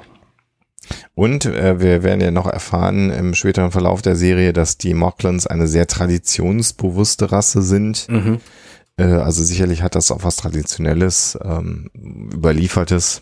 Aber klar, du hast schon recht, natürlich könntest du so ein Ding auch in, äh, in Inkubator legen und dann würde es wahrscheinlich funktionieren. Oder aber durch den, durch das Gesäß dringen irgendwelche Enzyme durch die Hülle des Eis in das Ei, das das Ei braucht. Mhm. Um, Mhm. Who knows? Also Ja. Bullshitten kann man da, glaube ich, sehr lange drüber. Ja, ja, es, es gibt bestimmt einen guten Grund dafür. Es gibt Ja, bestimmt auch einen sehr guten Grund, warum äh, er sie dann wegschickt und Genau. sie sich dann erstmal einen Tequila zieht. Das ist sehr lustig, ja genau. Also sie will ja um Hilfe bitten und sagt, ja, die haben ja nicht damit gerechnet, dass die entführt werden. Deswegen musst du jetzt auf die Brücke kommen. Und er sagt, nö, ich habe jetzt hier mal gerade ein Ei zu brüten. Und äh, das musst du jetzt alleine regeln. Du hast das Kommando und Er begründet es ja auch tatsächlich mit, ich würde nicht das Leben meines Babys Ja. riskieren. Also, Also, Ja. es ist stimmt, nicht ist irgendwie ernst. nur Ja. Tradition und Stimmt. Heidi Dai, sondern es ist offenbar irgendwas tatsächlich wer- Wertvolles. Genau. Und dann zieht Lara ab und äh, aus einem, ist das auf dem Flur, dieser Replikator? An der Seite von der Brücke gibt's noch nochmal so eine Essensausgabestelle scheinbar. Äh, und Ah nee, der, Obwohl, ist der ja, Raum. das ist der, ist der, Raum Ready von, Nee, von der, Ed, das Beruf von Ed Mercer. Ed Mercer genau. Und da lässt es sich dann jetzt erstmal einen Tequila kommen. Also das ist also sehr entspannt auf dem Raumschiff, auch mit Das- Drogen. Ob die haben, haben die wohl generell in dieser Zeit ein Problem mit Replikatormissbrauch, weil du kannst der ja dann immer, Ja. also Kommt ja später auch nochmal in der Hasch Folge. und, Ja, ja, alles mögliche. genau. Naja, wieso dann- Missbrauch? Ich meine, die, wenn die Maschine das kann, ist es auch nur Gebrauch. Ja, stimmt. Ja, dann diskutiert sie mit sich selber, ob sie jetzt sich übergeben muss oder nicht und sagt, nein, ich muss mir nicht übergeben. Dann muss sie sich dann doch übergeben und übergibt sich dann einfach da irgendwo in der Nähe der Brücke in einem Gang. Und ein Ensign kommt um die Kurve geschlichen und sieht sie dann, wie sie nach dem, das ist der Raum von Mercer, glaube ich, auch in den sie reingekommen Ja, ja, ist. genau. Da, wo auch der, der Replikator steht, da kotzt Ja. sie quasi vor. Ja. Das ist auch so ein spannendes Reinigungsthema wieder. Ich Genau. finde es auch geil, wie dieser Ensign dann so im Kriechgang quasi vor, vor der Tür Reinguckt, Mhm. ne? reinguckt. So, das sieht so absurd aus. Genau. Und wie sie dann am Ende das Gespräch endet mit, gehen Sie jetzt. Ja, Das ist auch sehr geil. Mir geht's gut, gehen Sie. ja. und der dann auch wirklich geht. Ähm, das klappt alles nicht so gut. Und dann sammelt sie sich ja ein Stück weit und äh, ist dann davon überzeugt, dass sie jetzt das einfach machen kann. Äh, das Kommando übernehmen, setzt sie auf die Brücke drauf ja. und ähm, Gordon schlägt dann vor, dass er Shuttle ähm, zurückholen kann und sie geht auf den Vorschlag ein und ist halt noch nicht ganz klar für Gordon, ob er einen Befehl bekommen hat oder nicht. Kurz Moment, Also- stopp. Ich, mir fällt gerade auf, wo wir sie sehen, wie sie sich auf diesen Sessel sitzt. Ja. Da sehen wir diese Sessel von oben. Und da sehen wir, da ist ein wunderschönes Display im Panel drin, äh, in, Ja. der, in der Armlehne drin. Das ist total clever gemacht und so. Auch in der Mittelkonsole ist ein Display. Und davor sind tatsächlich zwei. Becherhalter. Das Ja. finde ich voll geil. Das ist ein gutes Design. Ja, für die Frühschicht. Die muss ja auch einen Kaffee Ja, trinken. eben. Klar, das, äh, natürlich. Da ist an alles gedacht. Finde ich, finde ich auch sehr schön. Ist auch sehr schön inszeniert, wie sie dann in den Sessel reinkommt. Da hat man ein bisschen mit Overkamera über dem Kopf gearbeitet. Genau. So. Ja. Auch, auch das finde ich an dieser Sequenz wieder sehr, sehr nachvollziehbar, ähm, dass so äh, die, die Wortwahl irgendwie nicht passt und dass sie einfach auch nicht weiß, wie so da äh, the proper procedure ähm, ist, wenn man da so auf einmal Befehle gibt. Und ich meine, ähm, es wird ja auch hinterher gesagt, äh, allein der Fakt, dass sie äh, eingesetzt wurde, um das Kommando zu übernehmen, ähm, zeigt ja auch, dass sie tatsächlich die entsprechende Ausbildung erhalten hat, äh, dass sie das eigentlich können sollte, aber auch das wieder sehr ne, menschlich und nachvollziehbar. Du kannst zwar etwas lernen und dann, dann denkst du irgendwie, weiß ich nicht, meinetwegen auch jahrelang, ach, das werde ich sowieso nicht brauchen, in die Situation komme ich nicht. Und dann bist du in so einer Situation und dann musst du ja auch erstmal wieder den äh, Kopf durchkramen und diese ganzen, dieses ganze Wissen, was du bisher noch nicht anwenden musstest, wieder hervorsuchen. Also das finde ich irgendwie auch ganz niedlich gemacht. Ist aber, wenn ich dir da widersprechen Mhm. darf, für, für eine militärische Organisation Schlecht. absolut ungewöhnlich. Ja, und, stimmt. und sie Das selber ist ja kommandierender Offizier. Sie ist ja Chef ja. der Security. Das heißt, die Security an Bord steht ja eh unter ihrem Also es Kommando. ist mehr so Panik, die da wahrscheinlich eine Rolle Ja, spielt. also es ist das, was du beschreibst, soll natürlich beim Zuschauer Ja. ankommen und du sollst dich natürlich mit ihr identifizieren, Mhm. aber ich glaube, wer auf so einem, wer auf einem Flugzeugträger zum Beispiel dient und deiner Hierarchie eine Stufe über anderen steht, der hat ja schon Kommand äh, Kommandogewalt äh, über, über ähm, andere. Und ich glaube, das wird so reingedrillt, dass du tatsächlich als Brückenoffizier, als als Head of Department das eigentlich können solltest. Man kann ihr jetzt zugutehalten, dass sie sehr jung ist, noch nicht so viele Erfahrung hat, aber das ist immer so Ja, sie dieses haben- Spiel. Aber diese Diskrepanz zwischen, ähm, eigentlich befinden wir uns beim Militär und andererseits irgendwie wird immer so ein ganz normaler Arbeitsalltag Ja. dargestellt. Die haben wir ja öfter. Mhm. Und insofern spielt Ja, ja. die Serie natürlich auch so ein bisschen mit dieser Diskrepanz. Na klar. Irgendwoher muss die Komik ja dann auch. Es wäre halt nur schlimm, wenn's, wenn sowas Ja. also im echten Militär in Krisensituationen auftreten Dann würde. Das wäre schon ziemlich problematisch, glaube ich. Nee.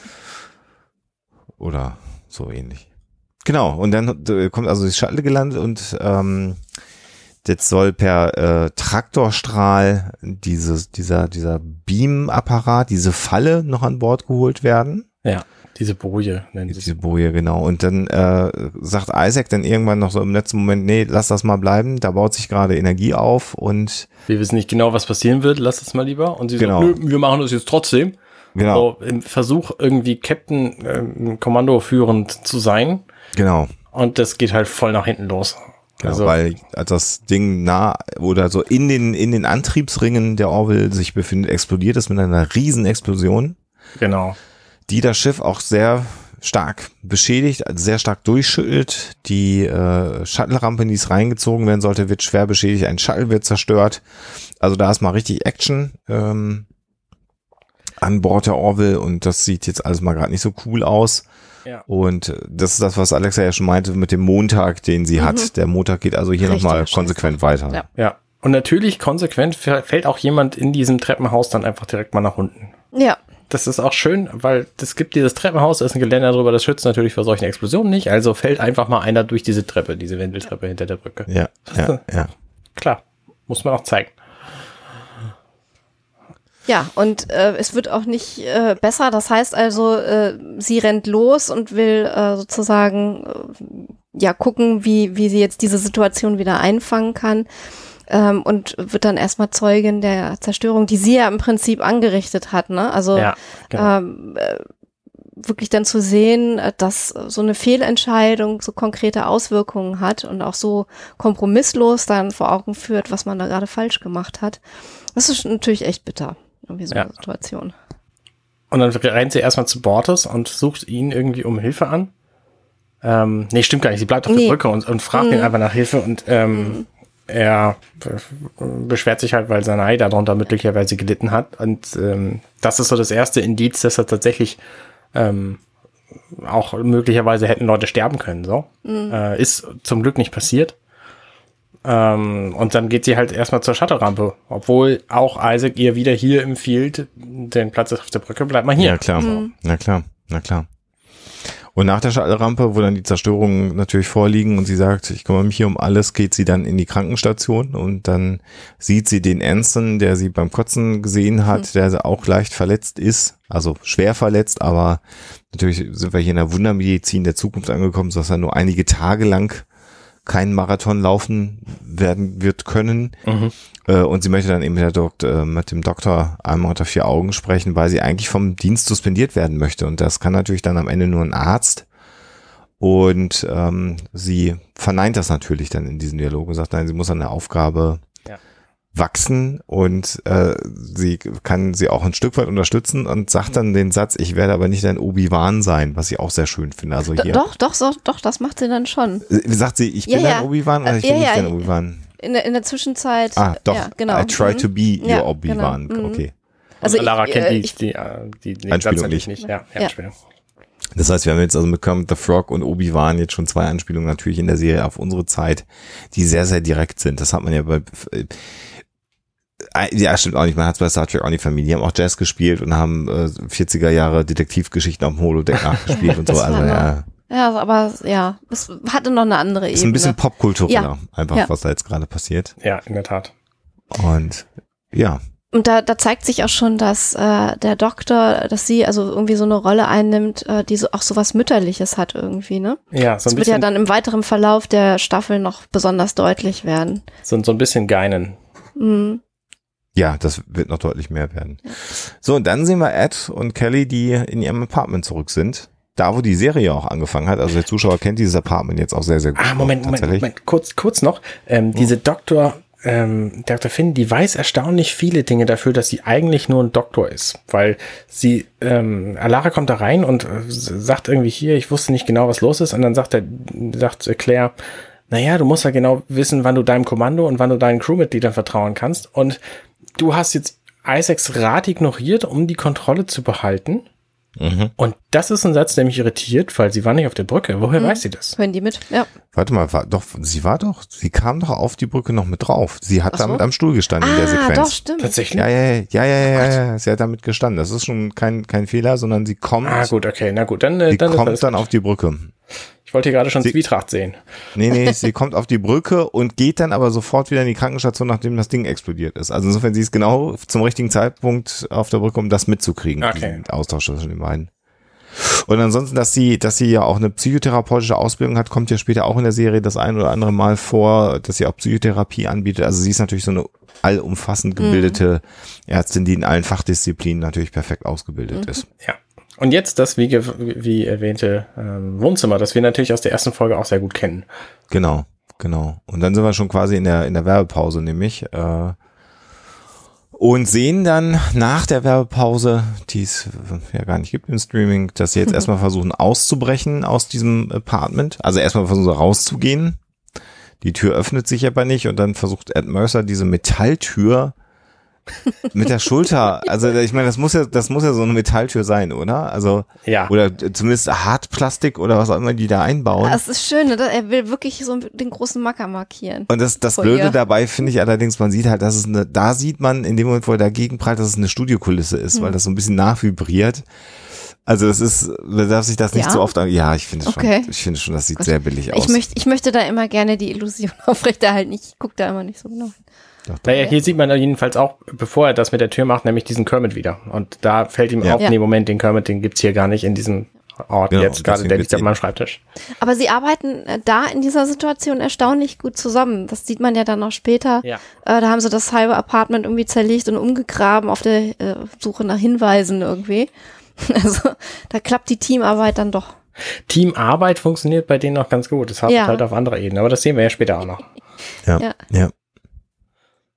Ja, und dann sehen wir die Orville so ein bisschen äh, lahmgelegt durchs Weltall gleiten. Die Lichter flackern so ein bisschen, wenn man genau hinschaut. Und ähm, Isaac erkennt jetzt, wo sie hingekommen sind. Also Nee, noch nicht, dass, noch sie, nicht, dass, sie, nee, nee, dass sie gebeamt worden sind. Also was mit ihnen passiert ist erstmal. Und äh, weil er sagt jetzt, sie sind irgendwo materialisiert worden und wir könnten versuchen zu schauen, wohin dieser Strahl gegangen ist. Genau. Und dafür brauchen wir aber die komplette Energie. Und dann entscheidet sie, okay, dann müssen wir jetzt die ganz komplette Energie für diese Landstreckensensoren hergeben, obwohl sie gerade dem Chefingenieur äh, noch gesagt hat, hier, nee, was du immer bra- du brauchst für deine, für deine Reparaturen hier, äh, das kriegst du von mir. Und jetzt sagt sie aber, nee, okay, wir machen, wie, ich habe jetzt erkannt, es gibt doch einen sinnvolleren Weg, wir machen es jetzt anders. Und das finde ich auch ganz schön, dieser Chefingenieur nennt sie dann halt wieder Kit. Genau. Und ähm, sie sagt dann am Schluss, äh, es heißt Sir, bitte und nicht Kid so. Und ähm, das ist halt auch so ein bisschen Emanzipation, finde ich gut. Ja. Ja, genau. Also sie kommt jetzt mehr und mehr in ihre Führungsrolle rein und muss jetzt Prioritäten anders setzen. Und interessanterweise äh, fügt sich der Schief ja auch dann. Also das ist ja interessant, diesen Kommandostrukturen. Äh, Wenn es dann mal eine klare Ansage gibt, dann ist es halt eine klare Ansage und das funktioniert dann ja auch ganz gut. Ja. Ja, und jetzt sind wir im völlig zerlegten ähm, Apartment wieder zurück. Die beiden haben mal geguckt, wo sie so sind. Dabei finde ich das so schick. Ich finde das echt gemütlich. Genau. Ja, und man sieht, schön. man sieht halt äh, äh, die die Stadt äh, Silhouette jetzt dann in der, in der Abendschicht und dann haben sich äh, Das ist auch eigenartig, diese Stadt. Warum wird diese komplette Stadt da simuliert? damit sie sich sie- akklima Damit- akklimatisieren sollen Genau. erstmal. Damit sie erstmal das Gefühl haben, es wäre alles normal. Es wäre doch viel sinnvoller, die Stadt die komplette Zeit über da zu lassen und ihnen gar nicht die, die Option zu geben, die Zuschauer zu sehen. Also, ne, so aus rein Zookeeper-technischer Sicht wäre das erheblich sinnvoller gewesen, ihnen einfach die Illusion komplette Zeit zu lassen, dass sie Also hier so in einen diesem halb durchsichtigen Schirm, ja, Mhm, das stimmt stimmt. natürlich, ja, ja. Ich meine, mit der Technologie von den, von den äh, Calivern sollte das auch kein Problem sein. Hätte man machen können. Ja, die haben halt nicht mit der äh, Cleverness äh, der, Menschen. Menschen, Richtig. Ja, das die dann ja. irgendwie ja. sowas zum Anlass nehmen, um sich mit anderen Ja. auszutauschen etc. Genau. pp. Ja, und dann lässt sich Kelly so ein Riesenstück Kuchen äh, replizieren. Und was ich dann halt spannend finde, ist natürlich, dass jetzt so ein Ex-Ehepaar, ähm, das, äh, ich weiß nicht, wie das so ist, äh, ob dann eine Frau tatsächlich nur ein langes äh, Oberteil, einen langen Pulli tragen würde und sonst nichts. Ja, sie hat schon irgendwie noch, Beine. also Höschen an. Das ist so ein ganz, ganz kurzer Ach so, eine. Hotpants, Ja, yo. mm, genau. Ja, Ja. doch, gut, das sieht okay. man, als sie sich Ja, hinsetzt, ja. stimmt. Ja, gut. Aber es ist halt Loungewear. Ja, Es ist schon, Schon. auch, ja, Schlabberklamotten eben. Mhm. schon sehr. Ich finde das nett, wie die sich hier wieder zusammenfinden und so ein Mhm. bisschen in dem Zuschauer auch die Hoffnung keimen lassen. Ja, okay, also es ist ja auch irgendwie, Harmonie ist ja auch irgendwie schön und so, vielleicht funktioniert es ja doch mit den beiden.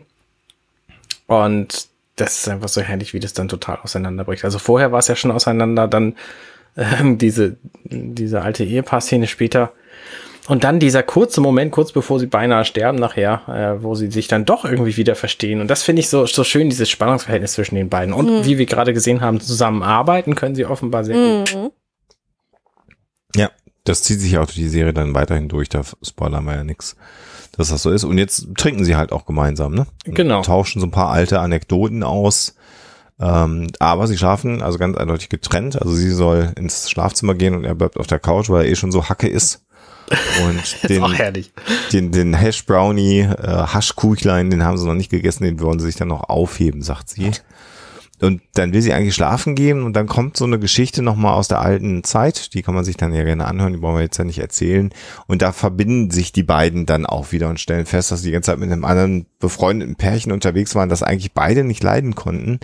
Und was ich hier ganz interessant finde, ist, dass Adrian Palecki die Rolle ganz, ganz anders spielt, die Figur. Also in dem Moment, wo sie aus der Uniform raus ist, scheint sie ein anderer Mensch zu sein, dass die Mimik ist anders, die Gestik ist anders ähm, vielleicht ein bisschen mehr an der echten Schauspielerin mhm. dran, eventuell sogar, so von der Körperhaltung. Ist halt ganz anders. Da, also ganz bewusste Entscheidung, sich anders zu verhalten, als wenn sie als kommandierende äh, erste Offizierin auf dem Schiff unterwegs ist. Mhm, richtig. Genau, die Arbeitspersona und die ja. private Person. Also immer, immerhin muss man sagen, dass sie auch wirklich eine, eine gute Schauspielerin ist, äh, wie viele an, an Bord der Orville und das macht natürlich dann eine Serie auch besser. Wenn du schlechte Schauspieler hast, die nicht solche Rollen schlecht spielen können, ist es halt auch mitunter nicht so gut. Man, und es wird ja immer wieder gesagt, dass äh, Seth MacFarlane nicht der beste Schauspieler sein soll. Das stört ja Leute auch an The Orville. Ich finde, er spielt seine Rolle da sehr sehr konsequent, weil sie aber auch, glaube ich, sehr dicht an, ja. an, an ja. ihm dran ja, stehen. Das, ja, den Leib, so, äh, er genau. hat sich selber auf den Leib geschrieben. Ne? Das glaube ich auch. funktioniert es aber auch. Das glaube ich auch sehr, dass er einfach sehr, sehr er selber ist hier in dieser Szene. Weil ich finde, er spielt sowohl die Streitszenen mit ihr und als auch jetzt diese Versöhnungsszene spielt er sehr gut mit ihr. Ja. Aber ich glaube, es ist einfach auch ziemlich genau er. Ja. Aber es macht ja dann nichts. Funktioniert ja an der Stelle gut und äh, Nice. Und sie fasst ihm dann noch einmal ans Knie vom Schlafen gehen. Also das ist das, was du angedeutet hast, hier so das Gefühl, na, vielleicht kommen die ja doch noch mal wieder zusammen, die Genau. beiden. Ne? Also Ja. genau, das wird ja hier beim Zuschauer Ein auch. bisschen Harmonie halt. Ja, genau. Und er wirkt auch ein bisschen traurig, dass sie geht. Im Und letzten Blick, den er so ich hat. finde es ich find's auch interessant, dass die beiden dann doch so abschalten können. Also dieses Einschätzen, wir hatten jetzt eine Situation, irgendwie sind wir hier gelandet und wissen nicht warum und wir wissen eigentlich auch gar nicht so hundertprozentig genau, wo wir sind und wann wir sind oder wie auch immer. Äh, aber wir können jetzt im Augenblick erstmal nichts machen, deshalb, äh, weiß ich nicht, trinken wir uns ein und gehen dann schlafen. Also auch so eine gewisse äh, wir haben, oder ich habe vor einiger Zeit den, den schönen Ausdruck in der Lage leben gelernt. Ja. Und das kommt da irgendwie auch so ein bisschen durch. Wir können es jetzt im Moment nicht ändern. Wir vertagen das erstmal, ruhen uns aus und dann gehen wir es nochmal irgendwie neu an. Genau. Mir wurde mal zugetragen, dass das etwas ist, was die Bundeswehr sagt, dass man in der Lage leben muss. Äh, und das tun sie gerade. Mhm. Wenn man es eh nicht ändern kann, muss man sich mit dem, was einem gegeben ist, arrangieren. Tun gerade Millionen von Menschen in Deutschland ja während der Mhm. Pandemiesituation auch. Das ist ja der stoische Ansatz. Also ist Ja, nichts Neues. genau, genau. Mhm. Genau. Genau.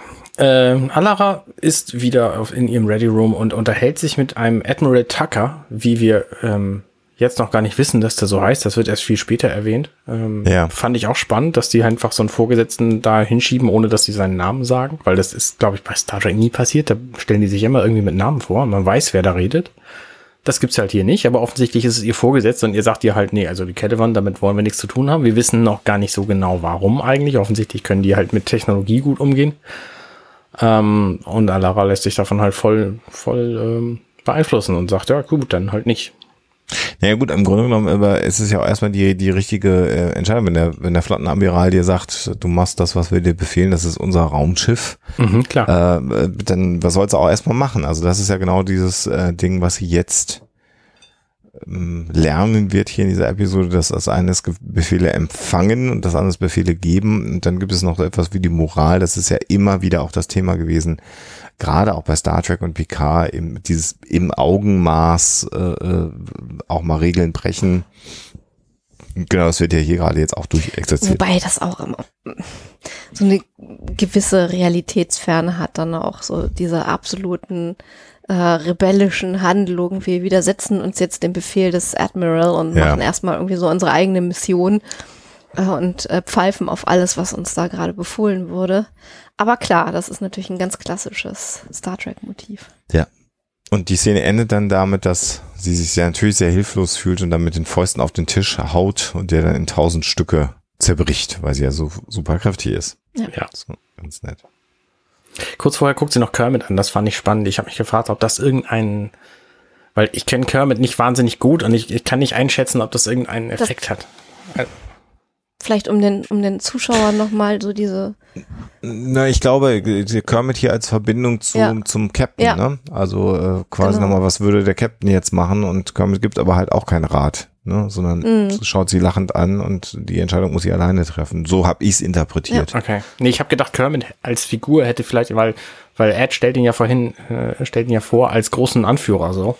Ähm, ich habe gedacht, vielleicht hat er Vielleicht irgendwas er- gemacht, so weiß ich nicht. Naja, ne, er er ist ja derjenige, der als ähm, Chef äh, das Theater in der Muppet Show führt. Also er ist ja Okay. der Chef der Muppet Show. Das wusste ich Äh, nicht. Ich kenne den quasi kaum. Genau, ja, genau. Also diese Muppet Show ist ja diese crazy Puppenshow, wo immer ein Prominenter natürlich dann zu Gast war in, in, in, in der Sendung, also ein echter Prominenter. Und alles war immer völlig chaotisch und Kermit the Frog war halt der Showrunner sozusagen im Theater und hat immer dafür gesorgt, dass am Ende dann eine vernünftige Show abgeliefert wurde. Mhm, das war so okay. das Konzept der, der ursprünglichen Muppet Show.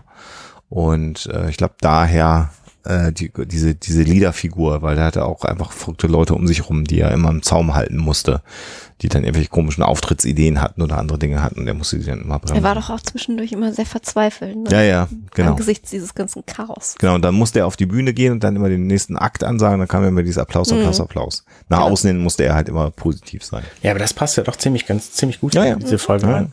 Naja. Ja, nächste Szene. Ed Hm? wird geweckt von Kinderstimmen. Genau. Und, Und es die gibt sehen natürlich keine Kinderstimmen bei ihm im Apartment. Das ist eigenartig. Und dann sehen wir zum ersten Mal die Caliban-Kinder. Und die sehen so krass aus. So, Also das muss ich auch sagen, so, so äh, Make-up und äh, Prosthetic technisch. Die, Haben mich beim ersten Gucken übrigens erinnert an den, ich weiß gar nicht mehr, wie er hieß, aus Sin City, den gelben Typen. ja, richtig. Gott, schon äh, lange äh, her. ja. jetzt wo du das sagst. Ich habe tatsächlich da eher noch eine andere Assoziation, so ein Stück weit auch eine Anlehnung für mich an die Aliens aus dem damals erstmal nicht ausgestrahlten Star Trek Piloten The Cage, also Mhm. äh, TOS Star Trek, also Captain Kirk Star Trek. Von der Kopfform her. Von der Kopfform. Das waren dann so telepathische Aliens, die waren zwar nicht rot, ähm, aber hatten auch also äh, übergröße Schädel. Da waren dann mehr Venen drauf und die haben so ein bisschen pulsiert, die Köpfe. Aber das war so meine Assoziation. Aber klar, dieser gelbe Typ von, von Sin City passt da auch Mhm. ganz gut mit rein, ja. Vielleicht auch wegen der Augen. Ja. Ein bisschen. Mhm. Und ein ganz kleines bisschen Hellboy. Ja. So Ja, naja, klar. Rot und so. Genau, und Ed realisiert jetzt eben, dass er da irgendwie in so einem Art Gefängniszelle mit so einer, ähm, wie sagt man, Force-Field-Wand ähm, äh, ist. Ja, und, und dieses, dieses Alien gegenüber, ich kenne die Filme nicht, aber ist das eine Anspielung Hellraiser. auf. Ja, Hellraiser, ja, ja. Muss, so muss. sieht er aus, also, ja. gut, okay. Das ist bei Hellraiser sind es Metallnadeln natürlich, die da im Mhm. Kopf drin sind. Der hatte Dornen, aber das ist schon sehr, sehr dicht an Hellraiser. Ja, vor allen Dingen die Klamotte ist auch quasi die gleiche, so. Ja, Mhm. ja. Schon cool. Und das Spannende ist halt, dass dieses andere Alien dann gegenüber ihm erstmal die Exposition gibt, Ja. dass er jetzt quasi in einem Zoo ist und dass das diese Rasse ist, mit denen man sich nicht anlegen will. Das haben wir ja bis dahin noch gar nicht erfahren eigentlich. Also nur, dass der Admiral gesagt hat, hier jetzt aber Feierabend so, äh, wussten wir ja gar nicht warum eigentlich. Und das Ja. macht jetzt dieses andere Alien. Das finde ich spannend. Ja. Genau. Und da gibt's ja noch so einen anderen Alien, der so ein bisschen aussieht wie. Ja, wie wäre eigentlich? Ich Ja, krieg soll nicht. nicht, wie, Ich, wie ein Wassermann. Ja, ich kriege ihn nicht, ich kriege nicht reingesteckt. Ich weiß, das habe ich an irgendwas erinnert, Ja. aber ich krieg, das kriege ich jetzt gerade nicht zugeordnet. Hast du gerade wirklich gesagt? Okay. Ähm, nichts, gar nichts. Du hast, nee, alles gut. Was habe ich gesagt? Ich kriege nicht reingesteckt? Ja, Eingeordnet. super Outtake. ja. ähm, und ja, du sagst es gerade, also diese beiden Aliens geben jetzt die Exposition. Die beiden wohnen in etwas kargeren Quartieren, die nicht so schick sind. Also das ist schon unangenehm. Und dann gibt's eben die Naja, Kamera. Moment, ich, ich nehme mal an, dass auch deren Quartiere irgendwie nach deren ursprünglichen Lebensraum geschaffen wurde. ja, Und aber die, die, sind ja immerhin zu zweit hier, deswegen haben wir vielleicht ein bisschen mehr Raum gekriegt. Weiß man nicht. Ja, aber die Aliens scheinen es halt, das ist aber auch so äh, Raumschiffserien typisch immer so ein bisschen karger zu haben, als wir das haben, wenn wir irgendwo wohnen, finde ich zumindest. Mhm. Ähm, ja, dann gibt's eine Kamerafahrt so raus und wir sehen, dass es also, weiß nicht, 10, 12, 15 Stockwerke groß ist, dieser Zoo, überall mit so kleinen Einheiten wo also offensichtlich irgendwelche Lebewesen äh, drin sind und das scheint dieser Zoo zu sein. Sieht aus wie so eine riesige Shopping Mall mit ganz Genau. vielen Schaufenstern. Genau, und da sind dann die Tiere, also die Lebensformen. Exponate. Ja, genau. Und das Damit ist natürlich ein spannendes Konzept, weil äh, wir in unserer Welt einfach Zoos haben, wo wir Tiere drin haben, die für uns keinerlei äh, eigenes, äh, weiß ich nicht, Recht, ist schwierig zu sagen, so, aber Recht auf Freiheit beispielsweise haben ja die Tiere bei uns im Zoo irgendwie nicht. Also Ja. ne, Nee. wir haben zwar das Gefühl, dass wir denen irgendwie was Gutes tun, das hat sich ja in den letzten 100 Jahren erheblich gebessert, was das angeht Mhm. Zumindest, jedenfalls. ja. Aber äh, so ein Tiger hätte wahrscheinlich auch gerne mehr Platz als seine, ich weiß nicht, was der da hat, 1000 Quadratmeter oder was. Ich muss auch ganz ehrlich sagen, so diese ganze Zoo-Debatte finde ich wahnsinnig schwer, auch mich da zu positionieren. Und ich bin eigentlich ein Mensch, der sich wahnsinnig gerne Tiere anschaut. Ich gehe eigentlich gerne in Zoos, äh, habe aber immer irgendwie ein teilweise mieses Gefühl dabei. Ähm, jetzt muss man es vielleicht auch nicht unbedingt so ähm, argumentativ auf die Spitze treiben, wie Peter äh, das tut ähm, in ihren Bemühungen. Die Organisation. Die Organisation PETA. PETA, Ich hab genau. gedacht, welcher Peter? Nicht Peter Lustig, genau. Ähm, das, ich finde es wahnsinnig schwer zu beurteilen. Auch so dieses, ähm, wir halten die Tiere gefangen versus wir äh, setzen uns für Artenschutz ein. Ähm, weil ich glaube schon aus meiner schmalen Erfahrung sagen zu können, dass da ganz viele Projekte schon am Start sind, wo Zoos sich wirklich für sowas einsetzen. Übrigens, Ähm, wo wir gerade bei Peter tja. sind, die sind tatsächlich ein bisschen abgefahren. Es ist neulich Mhm. ein Computerspiel erschienen für die Switch, das heißt Animal Crossing. Da wohnt man auf einer Ja. Insel und spielt mit kleinen niedlichen Tierchen. Und Peter hat dazu ein Statement abgegeben, dass man sich doch bitte, also dieses Spiel kann man ja wohl nicht Okay. unterstützen. oh, Weil da Tiere gefangen halten Weil da Tiere auf einer Insel und so und das geht ja wohl gar nicht. oh, ja, irgendwie, ich weiß auch nicht. Ja, die sind so ein bisschen, Ja. so ein bisschen wie, wie Greenpeace manchmal. die sind immer Ja. so wie Greenpeace manchmal. manchmal. Das ist ich glaube, das ist, das, das glaube ja. ich. Ja. Und, ähm, und dann aber auch wieder spannend an der Stelle und deswegen finde ich das so, so irre, dass die dieses Zoo-Thema aufgreifen und ich finde es auch einfach großartig umgesetzt, ähm, äh, dass das ja, also zumindest hier in Deutschland, ich weiß nicht, wie es in den USA ist, Zoosendungen boomen wie sonst Ja, was, ne? ja. Es, ich weiß nicht, wie viele verschiedene Zoosendungen gibt's im Moment im Fernsehen, keine, keine Ahnung. Ahnung. Jeder Sender hat Viele. irgendwie eine Zoosendung. Ähm, und die Leute gucken das halt einfach wie bescheuert. Also Zoos sind einfach ein großes gesellschaftliches Thema, ob man es nun Ja. toll findet Ja. oder nicht. Und so sind teuer. Ich meine, jetzt gerade Mhm. zu diesen Corona-Zeiten, die wir gerade haben, ähm, sind so die Zahlen bekannt geworden. Hagenbecks Tierpark kostet pro Tag 40.000 Euro. Und der Berliner Zoo kostet pro Tag 100.000 Euro. Ach du Scheiße, okay. Weil die halt Koalas haben, die irgendwie wahnsinnig anstrengend zu halten sind. Und da ist halt schon die Frage, warum muss, muss das sein? Muss das sein? Mhm. Reicht es nicht irgendwie 15 Leute in, in Urwald zu schi- schicken, um da mal ein paar Filme zu machen und die dann zu zeigen? Und vor dem Hintergrund finde ich auch die, äh, die technologischen Entwicklungen total spannend. Wie cool wäre es, wenn wir irgendwann mal Zoos hätten, wo Hologramme zu sehen sind? Oder Virtual Reality. Oder Virtual Reality oder so. Ja. Wie, wie geil wäre das denn? Dann könnten wir irgendwie, weiß ich nicht, äh, eine Tour durch Hai, äh, verseuchtes Territorium machen und hätten Spaß dabei. Und gleichzeitig, und gleichzeitig muss man halt eben auch sagen, dass diese ganzen Gelder irgendwo im Grunde genommen besser investiert wären, wenn man natürlich die Lebensräume dieser wilden Tiere vor Ort schützen würde und damit auch sicherstellen würde, dass die Arten vor Ort nicht aussterben. Mhm. Aber klar, da sind wir auf einem globalen äh, Level äh, der Unterhaltung ähm, und man muss sich natürlich auch nicht nicht der Illusion hingeben, dass Zoos nicht Wirtschaftsunternehmen sind, die am Ende auch Ja. äh, Gewinn erwirtschaften wollen. So, also die kosten Geld, die wollen auch Geld einnehmen und nebenbei gibt's bedrohte Tierarten, die dann noch gezüchtet werden, aber das ist äh, auch die Frage, ob das der beste Weg ist, eine bedrohte Tierart zu Mhm. schützen. Darüber kann man sicherlich lang und breit ähm, streiten. Das ist auch Ja. das Schöne an dieser Serie The Orville, weil die halt solche Themen mal eben Ansätze, nonchalant auf ja. witzige Art Ja. quasi irgendwie doch zum Nachdenken Ja. in diese Serie einbringen. Also Ja. Ja, immer wieder wird uns das begegnen. Ja, Ja. stimmt. Ja, das hat ja Star Trek auch ausgemacht, dass die immer wieder irgendwelche moralischen Dilemmata gebracht haben. Mhm. Und das ist halt hier genauso. Finde ich gut. Und das ist gut untergebracht. Das ist jetzt Ja. nicht aufgesetzt, Nee, auch nicht der erhobene Zeigefinger. sondern das ist jetzt einfach, also Ed und Kelly sagen in diesen Diskussionen mit den, mit den Jungs da, mit den anderen Aliens, dass das bei den Menschen schon lange vorbei ist. Also da sieht man schon. Genau, ja- für die Zuschauer, die nicht begriffen haben, dass Zoos in, in, in unserer Welt genau das gleiche sind im Grunde. Genau, da wird es noch mal einmal erwähnt. Ähm, und ja, und es wird halt beschrieben, dass die Leute halt, also ein Alien, was sie nicht sehen können, weil es in der Zelle neben ihnen sitzt, ist halt seit 31 Jahren hier. Und Mhm. dann sehen sie noch ein kleines Kind, was auch offensichtlich, also vermutlich ein Kind einer Rasse, was, was auch eingesperrt ist, äh, was dann Kelly besonders bewegt. Und dieses, dieses eine Wesen, was wir am Anfang gesehen haben, was äh, dann, äh, also dieses mit dieser grünlichen Haut, ähm, das hatte auch so eine Medaille um. Mhm. Das sah auch so ein bisschen so aus, als wäre es so ein Würdenträger seiner Welt unter Umständen gewesen. Ja, also stimmt, die ja. greifen sich halt irgendwen raus und es ist völlig egal, ob es ein Kind ist oder ein Staatsoberhaupt oder weiß der Geier was. Wer ihnen in die Falle geht, der wird halt in den Zoo verfrachtet.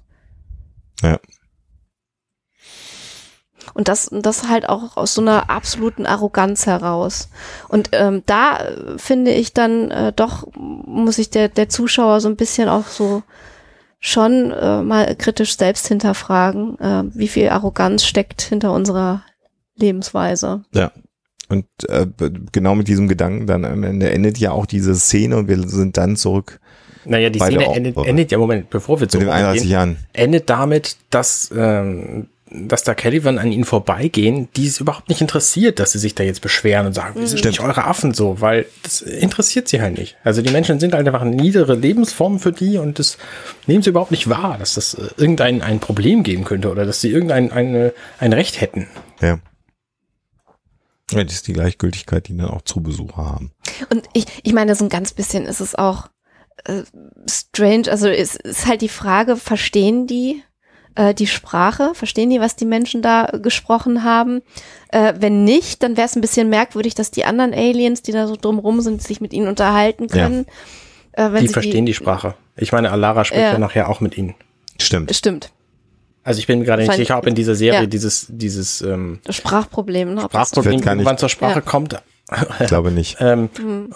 Aber Alara redet ja nachher mit einem von denen und das Mhm. funktioniert. Also Ja. Ja, das ist aber natürlich bei allen Star Trek-Serien irgendwie was, was mehr oder weniger thematisiert wird. Ja. ja. Genau, zurück auf der, auf der Orville, sagt Alara jetzt übrigens, wir fliegen zurück zur Erde und äh, Ed und Kelly lassen wir mal schön da, wo sie sind. Und äh, das ist das, was mir befohlen wurde. Und als Gordon sich beschwert, schmeißt ihn einfach von der Brücke. Genau. So, da ist sie auch sehr hart in ihrer Entscheidung am Ende. Und dass Gordon da sich irgendwie gegen wehrt, führt eben, wie du schon sagst, zur Verweis von der Brücke. Äh, Was, was, was mir da übrigens aufgefallen ist, also es ist auch so, so die, die, die krasse Aussage von diesem Admiral. Also äh, sie sind ja irgendwie äh, lost in the line of duty erklärt worden, also quasi schon so gut wie tot im Prinzip. Es hätte ja noch die Stufe Missing in Action äh, eventuell gegeben, also dass sie einfach verloren sind. Das hätte natürlich eventuell die Möglichkeit offen gehalten, doch nochmal irgendwann auf die Suche zu gehen. Mhm. Aber durch dieses Lost in the Line of Duty ist ein für alle Mal einfach Sind weg. unumstößlich klar, die sind wer weiß wo und wir gehen sie nicht suchen. Ich finde ja diese Stühle auf der Brücke sehr geil, weil ich nie, bis heute nicht verstanden habe, wie dieser Drehmechanismus bei diesen Stühlen funktioniert. Ich weiß nicht, du siehst äh, die Die Stühle haben so, einfach einen so. Ringfuß, der sich dreht. Aber ist der, ist der festgemacht am Boden? Also könnte Nein. der auch rollen? Nein, nein, der kann nicht rollen. Der ist so festgemacht am Boden und dreht Ja. sich dann auf. Ist vielleicht ein Kugellager dazwischen, also das Genau. erschließt sich mir schon. Ja, schon nice. Wollen wir sowas auch haben? Ja, Für eure Brücke. ja, für unsere Brücke. habe ich genau. halt, habe ich halt vorher so noch nicht gesehen. Ja, nee, das, das Ja. stimmt, habe ich auch nicht. Bei Enterprise, äh, bei, bei Star Trek waren die Stühle ja immer fest im Grunde genommen. War die, war die in der, die, die Orville in der ersten Folge auch schon so spitz? Hatte die auch Mhm. schon so eine Ja, spitze ja. Schnauze? Irgendwie ist mir das in der Folge krasser aufgefallen als. Nee, das war auf jeden Fall so. Die Okay. haben nicht die Okay. CGI-Geschichten geändert. Ja, und dann ist Alara wieder bei Doktor und sagt, jetzt hassen mich alle für diese Entscheidung, wie kann das sein? Ich mache doch nur das, was mir, mir gesagt hat und dann kommt genau die Zusammenfassung, die du ja schon vorweggegeben hast, dass äh, der Doktor sagt. Das ist so bombastisch, was die an Weisheit allein in dieser Ja. Folge von sich gibt, die Frau. Ja, halt Obi-Wan, ne? Ja, genau. Du hast das Kommando, du hast eine Wahl, befolge Befehle und akzeptiere, dass die Crew dich hasst oder missachte sie und such die Leute. So, das ist, äh, es ist ein Risiko, du musst es aber eingehen und dafür bist du eben jetzt im Kommando, dass du dieses Risiko trägst und entscheidest, gehen wir da hinterher oder machen wir das, was irgendwie gesagt wurde. Und das finde ich, das ist eine perfekte Beschreibung. Wer das nicht kann, der darf kein Kommando haben. Ja, also die Frau hat mal ordentlich Ahnung. Und auch wieder eine exzellente Schauspielerin Mhm. äh, mit der Ärztin. Ja, also, großartiger Charakter, tolle ja, Schauspielerin. ja. wirklich. Also trägt das dann auch tatsächlich dieses Gespräch. Ja, das, meine, das hat sie ja auch in der ersten Folge schon gesagt, dass sie eigentlich was anderes hätte machen können, aber hier auf der Orville irgendwie das Gefühl hat, gebraucht zu werden. Und hier zeigt es sich halt sehr deutlich, unter anderem wofür. Mhm. Ja, und dann kommt man in die Messhall. Also Lara kommt in die Messhall und alle sind am Essen und dann geht sie erstmal an die Theke Ja. und bestellt sich dann wieder ein Tequila. Es werden sehr viele ähm, ähm, Substanzen konsumiert in dieser Folge, Ja. oder? Ja. Weiß ich auch nicht. Das ist schon. Und diesmal muss sie, äh, ich spoiler mal, sich nicht übergeben, sondern sie behält ihn drin und wird dann, äh, oder setzt sie an den Tisch von, von Gordon und John und also fragt, ob sie das dürfte. Und natürlich kann man das dem kommandierenden Offizier nicht verbieten, sich dazu zu setzen. Ja, es wirkt so ein bisschen so, als würde sie sich setzen und in dem Moment springen die anderen auf und gehen so, aber es passiert dann nicht, sondern sie unterhalten sich und Gordon fragt, ob er frei sprechen darf Ja. und beendet sein Statement dann mit You suck. Das finde ich ziemlich gut. Ähm, Weil nämlich er sagt, Ed hätte nicht auf diesen Befehl gehört, sondern hätte, wäre nach dir suchen gegangen. Und äh, dann kommt eben You suck, Sir. Ja, ja. Also ne, gen- quasi genau das gleiche Gespräch, was sie gerade mit Claire hatte. Ja. Nur, dass diesmal Gordon sagt, hier übrigens, du hast eine Wahl, du bist der kommandierende Offizier, du darfst entscheiden, ob wir da hinterher fliegen oder nicht. Und dann ähm, entscheidet sie sich halt zu epischer Musik aufzustehen und zu verkünden unter großem Applaus, dass sie nun doch Typischer hinterher Star. Trek-Moment. Ganz, ja. ganz typisch, ja. Genau. Und, und die drei, die auf ihre Karriere Wert legen, die dann sagen, aber eigentlich Ja, ich das gar nicht. Die sind natürlich wieder angeschissen. Ne? Das ist- Und was, was ich halt sehr, sehr spannend finde, dass sie alle sehr entspannt gerade am Essen sind. Und dann jubeln alle, die Musik schwillt an und alle laufen raus aus dieser, äh, aus dieser äh, Kantine. Das finde ich halt einfach unfassbar spannend. Und haben die überhaupt alle mitgekriegt, dass der Captain und der erste Offizier Ja, weiß das das ganze Schiff und wo Bestimmt. wollen sie alle hin und warum, warum laufen sie alle und, aber hey, so, so wollen wir Star Trek haben. genau, Ja. es geht los. Ja. Das erinnert mich an diese, an diese alte Star Trek Folge, wo sie auf diesem komischen Planeten sind, wo sie die ganze Zeit am Joggen sind. Ah ja. Und dann diese schöne Sequenz, wo die Orville aus dem Warp bremst, einen U-Turn macht und in die andere Richtung wegwarpt. Ja, Das ist herrlich. schon nice. So, Werbepause. Ja, genau. Die, die letzte Werbepause ganz offensichtlich. Und äh, ja, jetzt wird's jetzt wird's dann so ein bisschen äh, das, was natürlich auch bei Star Trek häufiger mal das Problem war, ähm, dass die Auflösung der Geschichten dann manchmal sehr schnell ja. sind und dann auch sehr viel plötzlich ganz schnell geht, was vorher nicht äh, äh, so schien. Also in diesem Fall ist es so, dass äh, ähm, ähm, äh, jetzt fällt mir der Name Isaac. gerade nicht ein. Isaac, Dankeschön. Äh, äh, nochmal das Ding, was explodiert ist, gescannt hat und dann festgestellt hat, oh, da ist ja so ein Hologrammprojektor drin, den kann ich aber nochmal aktivieren und dann kann ich unser Raumschiff zu einem Kelvin-Raumschiff machen, ähm, wo du so denkst, und wenn er, wenn er das kann, warum können sie das dann nicht immer zukünftig benutzen? Ne? Also das sind Ja. so die typischen, das sind so die typischen Star Trek Tropes. Ähm, einmal jetzt ab, ab, abgefahrene Technologie benutzen, um was zu erreichen und danach spricht keiner mehr davon. Aber gut, macht nichts. Also die Geschichte ist trotzdem nett, aber ist mir hier auch Genau. aufgefallen. Darf Ja. So wie die, Kritik wie die. Stealth-Technologie, die am Ende von Shadows of the Empire dann explodiert und dann gibt es plötzlich keine TIE-Bomber mehr mit, mit Stealth-Technologie. Schade. Ja, ja, ja. Also das gibt's immer mal wieder natürlich. Ja.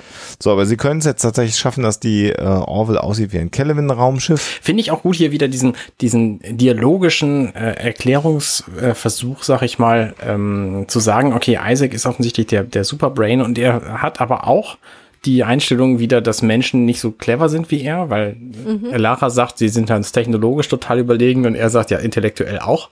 Ja, Äh, muss und das nochmal kurz anführen, ne? das ist halt aber so die, die andere Seite, weil er versucht halt, ähm, so, das ist, das ist halt dieser Data-Ansatz wieder, versucht halt irgendwie sich da einzufügen und zu helfen und irgendwie was zu lernen, während halt die Caliban da komplett drauf scheißen. Warum das so ist, werden wir im weiteren Verlauf der Staffel noch erfahren. Ja, das stimmt. Spoiler. Ja, Spoiler. Nee, Andeutung. Was? Wir erfahren mehr über die Figuren in dieser Serie? Nein, hör auf. Genau. Ja, und dann sehen wir, wie ich finde, auch eine sehr elaborierte Sequenz, weil sie jetzt ja ankommen an dem Kelvin-Planeten und ähm, dann gescannt werden und da hat man auch mal wieder 3,50 Euro ausgegeben, um ordentlich Special Effect zu machen, weil man sieht hier so, weiß ich, sechs Raumschiffe der Kelvin, eins fliegt dicht an der Orville vorbei, die ja getarnt ist. Ich sehe da Also- mindestens drei verschiedene Varianten von. Also das Ja. ist schon erheblich mehr als im PK-Finale von, äh, na gut, das ist Mm, Und die sich optisch natürlich sehr von, von der Orville äh, unterscheiden, auch so eher so in erdigen Tönen gehalten Mhm. sind. Also äh, schick äh, vom Design her und äh, auch konsistent äh, sozusagen mit einer anderen Rasse. Ja, ich finde auch schön dieses Bild des Planeten im Hintergrund, auf den sie dazu fliegen, weil dann nämlich ähm, Lichtstrukturen zu sehen sind, die es halt auf der Erde nicht gibt, weil die einfach sehr, sehr geplant und geformt aussehen, so große Halbkreise und so. Ja. Das hat was. Genau, jetzt werden sie dann äh, mit dem Shuttle runterfliegen. Äh, das ist der Plan. Und der Doktor ist grinst so ein bisschen und dann sagt Lara, ich habe schlechte Nachrichten. Äh, sie sind jetzt übrigens ko kommandierender Offiz äh, Offizier. Ja. Und das kommentiert sie im Englischen zumindest mit dem, mit dem Ausspruch Son of a bitch. Mhm. Ich, Im ich Deutschen sagt sie scheiß die Wand an. ach so, Ehrlich? oh, das ist gut. Das ist ja auch schon. Zumindest in den Untertiteln. Ich habe Okay, nicht schlecht. Ich muss übrigens mal anmerken, dass mich die Frisur von äh, dem Doktor total irritiert. Die hat so einen ganz asymmetrischen Bob und ähm, das erinnert mich fatal an einen total verschnittenen Haarschnitt, den ich mal hatte.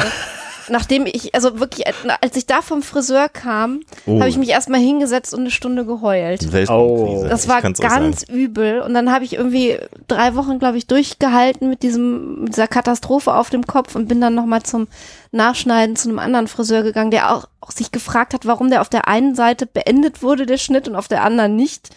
Also irgendwie total schräg. Also ich nichts gegen, gegen Total schräg, ja. großartig, äh, ähm, toller Charakter auch, tolle Schauspielerin, aber dieser Haarschnitt irritiert mich. Mhm. Ganz Und dann noch, persönliche diese, Meinung. noch die, diese grüne, diese grüne äh, ähm, Locke, die Ja. da noch so drin ist. Also ein bisschen schräg. Ja. Ah, gut. Und Ja, dann, dann- übrigens spannend, das, spannend die Szene, die wir nämlich nicht sehen. Weil was jetzt ja passiert, ist, dass Alara und Isaac Ja. in ihrem Shuttle zum Planeten runterfliegen, Ja. da irgendwie landen und dann da in diesen Zoo reingehen. Ja, Und wie das bitte plotmäßig okay. erklärt worden wäre, das hätte ich ja gerne gewusst. ja, Und da sind wir wieder bei der Star Trek Verdichtung, dann geht plötzlich alles ein bisschen schneller. Ja. Ne? Ja. Das ist so, ja, sehe ich auch so. Obwohl wir offensichtlich viel Zeit haben, denn äh, Kelly ist gerade dabei, sich eine Patience zu lesen. Sie spielt hier solitär, So während sie. Müsli Großartige Ach, Szene. Das ist, da Total kommen wir gut. nachher noch drauf. Total gut. Aber das ist, ja. Während, während Ed mit, mit einer Metallflasche äh, aus dem. Schlafzimmer kommend. Ja, Bier, also du sagst es schon, also er trinkt halt ein Bier und sie isst Müsli und, die Wohnung ist total versaut. Und man sieht es ja, Ja, nicht. Und es ist essen. auch keine typische Bierflasche, aber du merkst an seiner Haltung und an der Art, wie er trinkt, dass es ein Bier ist. So wie er sich den Mund Ja. abwischt danach. Er das sagt ist es halt so geil hinterher auch. gespielt. Und ich glaube Ja, aber auch, dass ich glaube auch, dass Gordon auch eine ähnliche Flasche hatte, als er Bier so. getrunken hat im Shuttle Ah, okay. das in der gut, ersten okay, Folge. Da bin ich mir gerade nicht sicher. Ja. Ja. Es ist ja nicht So. das erste Total. Bier, was wir sehen so.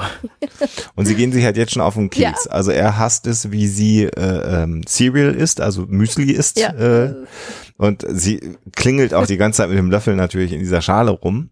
Und äh, sie, sie beschwert sich dann bei ihm darüber, dass er halt schon, also dass er halt Bier trinkt und äh, dann fährt sie ihm gleich übers Maul und sagt, sag nicht, das machen die Deutschen ja auch, es ist morgens um neun.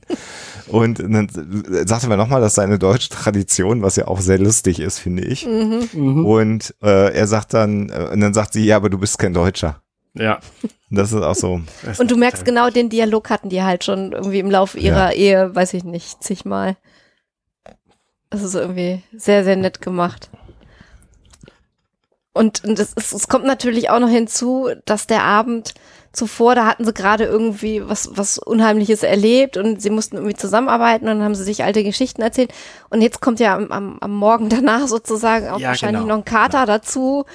Äh, Also es ist irgendwie alles nicht so schön. Genau. Es ist aber, Moment, Moment, Moment, wir, wir haben hier wahrscheinlich ein paar Tage. mehrere Tage. Ach so, ach So, so, viel, stimmt, so viel Drama, ja, wie da ja, ja, passiert genau. ist, also die Also gehen sich hat, ja schon hat sich immens so auf den, eingespielt. Ja. Genau, die gehen sich immens auf den Keks und es ist so viel Chaos, also so viele Essensteller wieder rumstehen, kann ein Mensch an einem Tag gar nicht essen. Und über Nacht, ja, Genau. das stimmt. Und, und als sie sich so gerade richtig in die Haare kriegen, ähm, werden sie dann äh, gerufen und dann sehen sie, dass Lara mit Isaac vor dieser Glasscheibe steht. Genau. Und alles Und Ed entschuldigt sich erstmal, dass er eine Fahne hat. Das ist so ja, geil. ja, genau. Er sagt, schön, oh Gott, oh Gott, schön, dass ihr da seid. Und dann sagt er, äh, entschuldigt bitte meinen Atem. Ja. Wo ich Und mich das- frage, ob das überhaupt durch dieses Schutzschild durchgegangen Ja, wäre. das Ja. habe ich mich auch gefragt. Genau das habe ich mich auch gefragt. Na gut, Ja. okay. Jedenfalls also- planen sie, die da rauszuholen. Genau, und sie wundern sich, dass, dass, dass sie Freigabe gekriegt haben von der Union da hinzukommen und dann sagt äh, Lara, nein, haben wir natürlich nicht. Ähm, und äh, letztendlich ähm, sagt Kelly dann nochmal, ja, ich, ich wünschte, ich wüsste, wie ihr uns rauskriegen könnt, aber ich habe keine Ahnung, wie das laufen soll. Das klappt alles nicht. Und dann sagt Isaac, naja, wenn das ein Zoo ist, dann muss es ja auch einen äh, Zooführer geben und dann gehen sie dahin. Und dann sind wir halt im Büro des Zookeepers, äh, des Zoo-Geschäftsführers, keine Ahnung, was man dazu Äh, sagt. Leiters, Zooleiters. Direktors, sagt man nicht Genau. Zoodirektor? Zoodirektor. Direktor, schön, ja. Das Das, ist das schöne Wort, ja. hätte ich mal bei der Zusammenfassung schon wissen sollen. dazu. Genau, macht Sinn. Ich finde diesen Dialog auch sehr schön. Also der zeigt so, was die, äh, was die Caliban von, von allen anderen Lebewesen so halten, abgesehen eben von den Kalern. Ähm, wie Isaac eben einer ist. Und dann diese Xylean, die er dabei hat, ja, das ist mein Haustier. Wuff. Ja, und sie sagt dann Wuff, also das ist wirklich schon auch sehr cool, ja. Das ist schon sehr, sehr niedlich gemacht alles. Und dann versucht Isaac irgendwie die da rauszureden und sagt dann, ja, die haben eine ansteckende Krankheit. Und sie sind von einem anderen Zoo geklaut worden und haben Ja, eine genau. ansteckende Das ist Krankheit. erste, Das, ja, genau. Von einem anderen Zoo geklaut worden, ja, das ist ja Pech, dann haben die halt, ne, ist mir doch egal so. Ähm, nee, sie haben aber auch eine ansteckende Krankheit. Oh, dann machen wir sie sofort tot, weil wir haben da ganz strikte Vormaßgaben und so. Und das ist dann halt äh, spannend, weil wir wissen natürlich, dass sie nicht sterben werden, aber äh, sie wissen es nicht. Und dann ko- kommen sie sich tatsächlich wieder so ein bisschen näher. Das finde ich Ja. cool. Ja, wobei jetzt diese, diese, diese Art und Weise, die, sie zu töten, einfach sowas von ineffizient total. ist. Also Total. Raster mit dieser Total. Technologie, was jetzt nämlich passiert ist, dass dann erstmal die, so eine Klappe runterfällt, damit das Fenster zu ist, damit die Leute von draußen nicht mehr sehen, was passiert. Und dann kommen so unmotivierte Laserstrahlen, die jetzt einfach so ganz unkoordiniert auch durch diese Wohnung britzeln. Und das habe ich halt null verstanden. Also, wenn Und dann auch noch die, dazu die Auslage, äh, Aussage, das ist total schmerzlos. So. genau. Die leiden genau. ja nicht. Genau. Also das ist natürlich Das- ein das schön, ja. in, ineffizientes Verfahren, hilft Hast aber du- natürlich, die, die Story zu verdichten. Ja. Äh, Alexander, du sagst, hast du noch nie verstanden, hast du den Film Resident Evil gesehen? Weil da Ja. gibt's nämlich auch so ein, so ein äh, Ja, aber das ist ja so ein Lasergitter. G- Gitter, Lasergitter, weil das kommt ja auf dich zu und dann äh, äh, ähm, Ja. das geht ja systematisch von einem Ende des Raums zum anderen Ende des Raums. Wissen wir nicht. Ich meine, so ein Roomba macht ja auch den kompletten Fußboden sauber, obwohl der nicht systematisch aussieht. Okay, Also lass würde ich ich jetzt, gelten. Ja, lass ich gelten. äh, das Aber- Verfahren aber wenn insgesamt du so ein- ist Quatsch. Ja, sie Ja. könnten einfach die Luft raussaugen oder da Gas reinschmeißen oder keine Ahnung. Es gibt diverse bessere Methoden. Oder wenn du einen Force Field hast, lässt es halt einmal durch den Raum durchfahren. Ja, Anstatt einzelne Strahlen. Ja. Also wenn du schon Ja. Energie äh, äh, in äh, Form bringen kannst, wie es beim Kraftfeld beim Aus Fenster ist, könntest du es halt einfach mal so einfach als Platte einmal durch den Raum fahren lassen. Aber klar, dann wäre es nicht so spannend. Ja. Ist völlig logisch natürlich. Ich finde, so hat's ein bisschen was von der Müllpressen-Sequenz in Star Wars, Ja, ne? weil Ja, das stimmt. Ende kommt langsam näher, unaufhaltsam, Genau. aber man hat trotzdem genug Zeit, noch was zu unternehmen. Genau, und dann äh, erlaubt äh, äh, der äh, Caliban, dass Lara direkt mit ihm reden kann, weil sie sagt das zu Isaac, dass er ihr das äh, ermöglichen soll. Und dann macht sie ihm ein Angebot, äh, dass sie etwas hätte, was viel cooler sei als die beiden, weil sie ja tatsächlich eine Rasse erforschen wollen oder erleben wollen oder beobachten wollen. Und sie hätte etwas, was viel cooler sei. ja. Und das zeigt halt, dass sie miteinander reden können und dass sie sich auch, dass die möglicherweise miteinander auch Geschäfte machen können und so. Und Ja. Dass, dass die äh, Caliban das einfach überhaupt nicht interessiert, ist so spannend. Also, dass sie sich mit Ja. ihrer Technologie, ich meine, die sehen ja jetzt körperlich auch nicht den Menschen überlegen aus. Gerade, Nee. gerade auch äh, der Xelayan äh, Alara Gitan nicht. Nee. Aber Äh, Übrigens, übrigens ist schön, dass sie das quittiert mit, als sie dann mit dem reden darf, mit Thanks, Dick. äh, ja, ja, Mhm. Das ist halt auch sehr schön.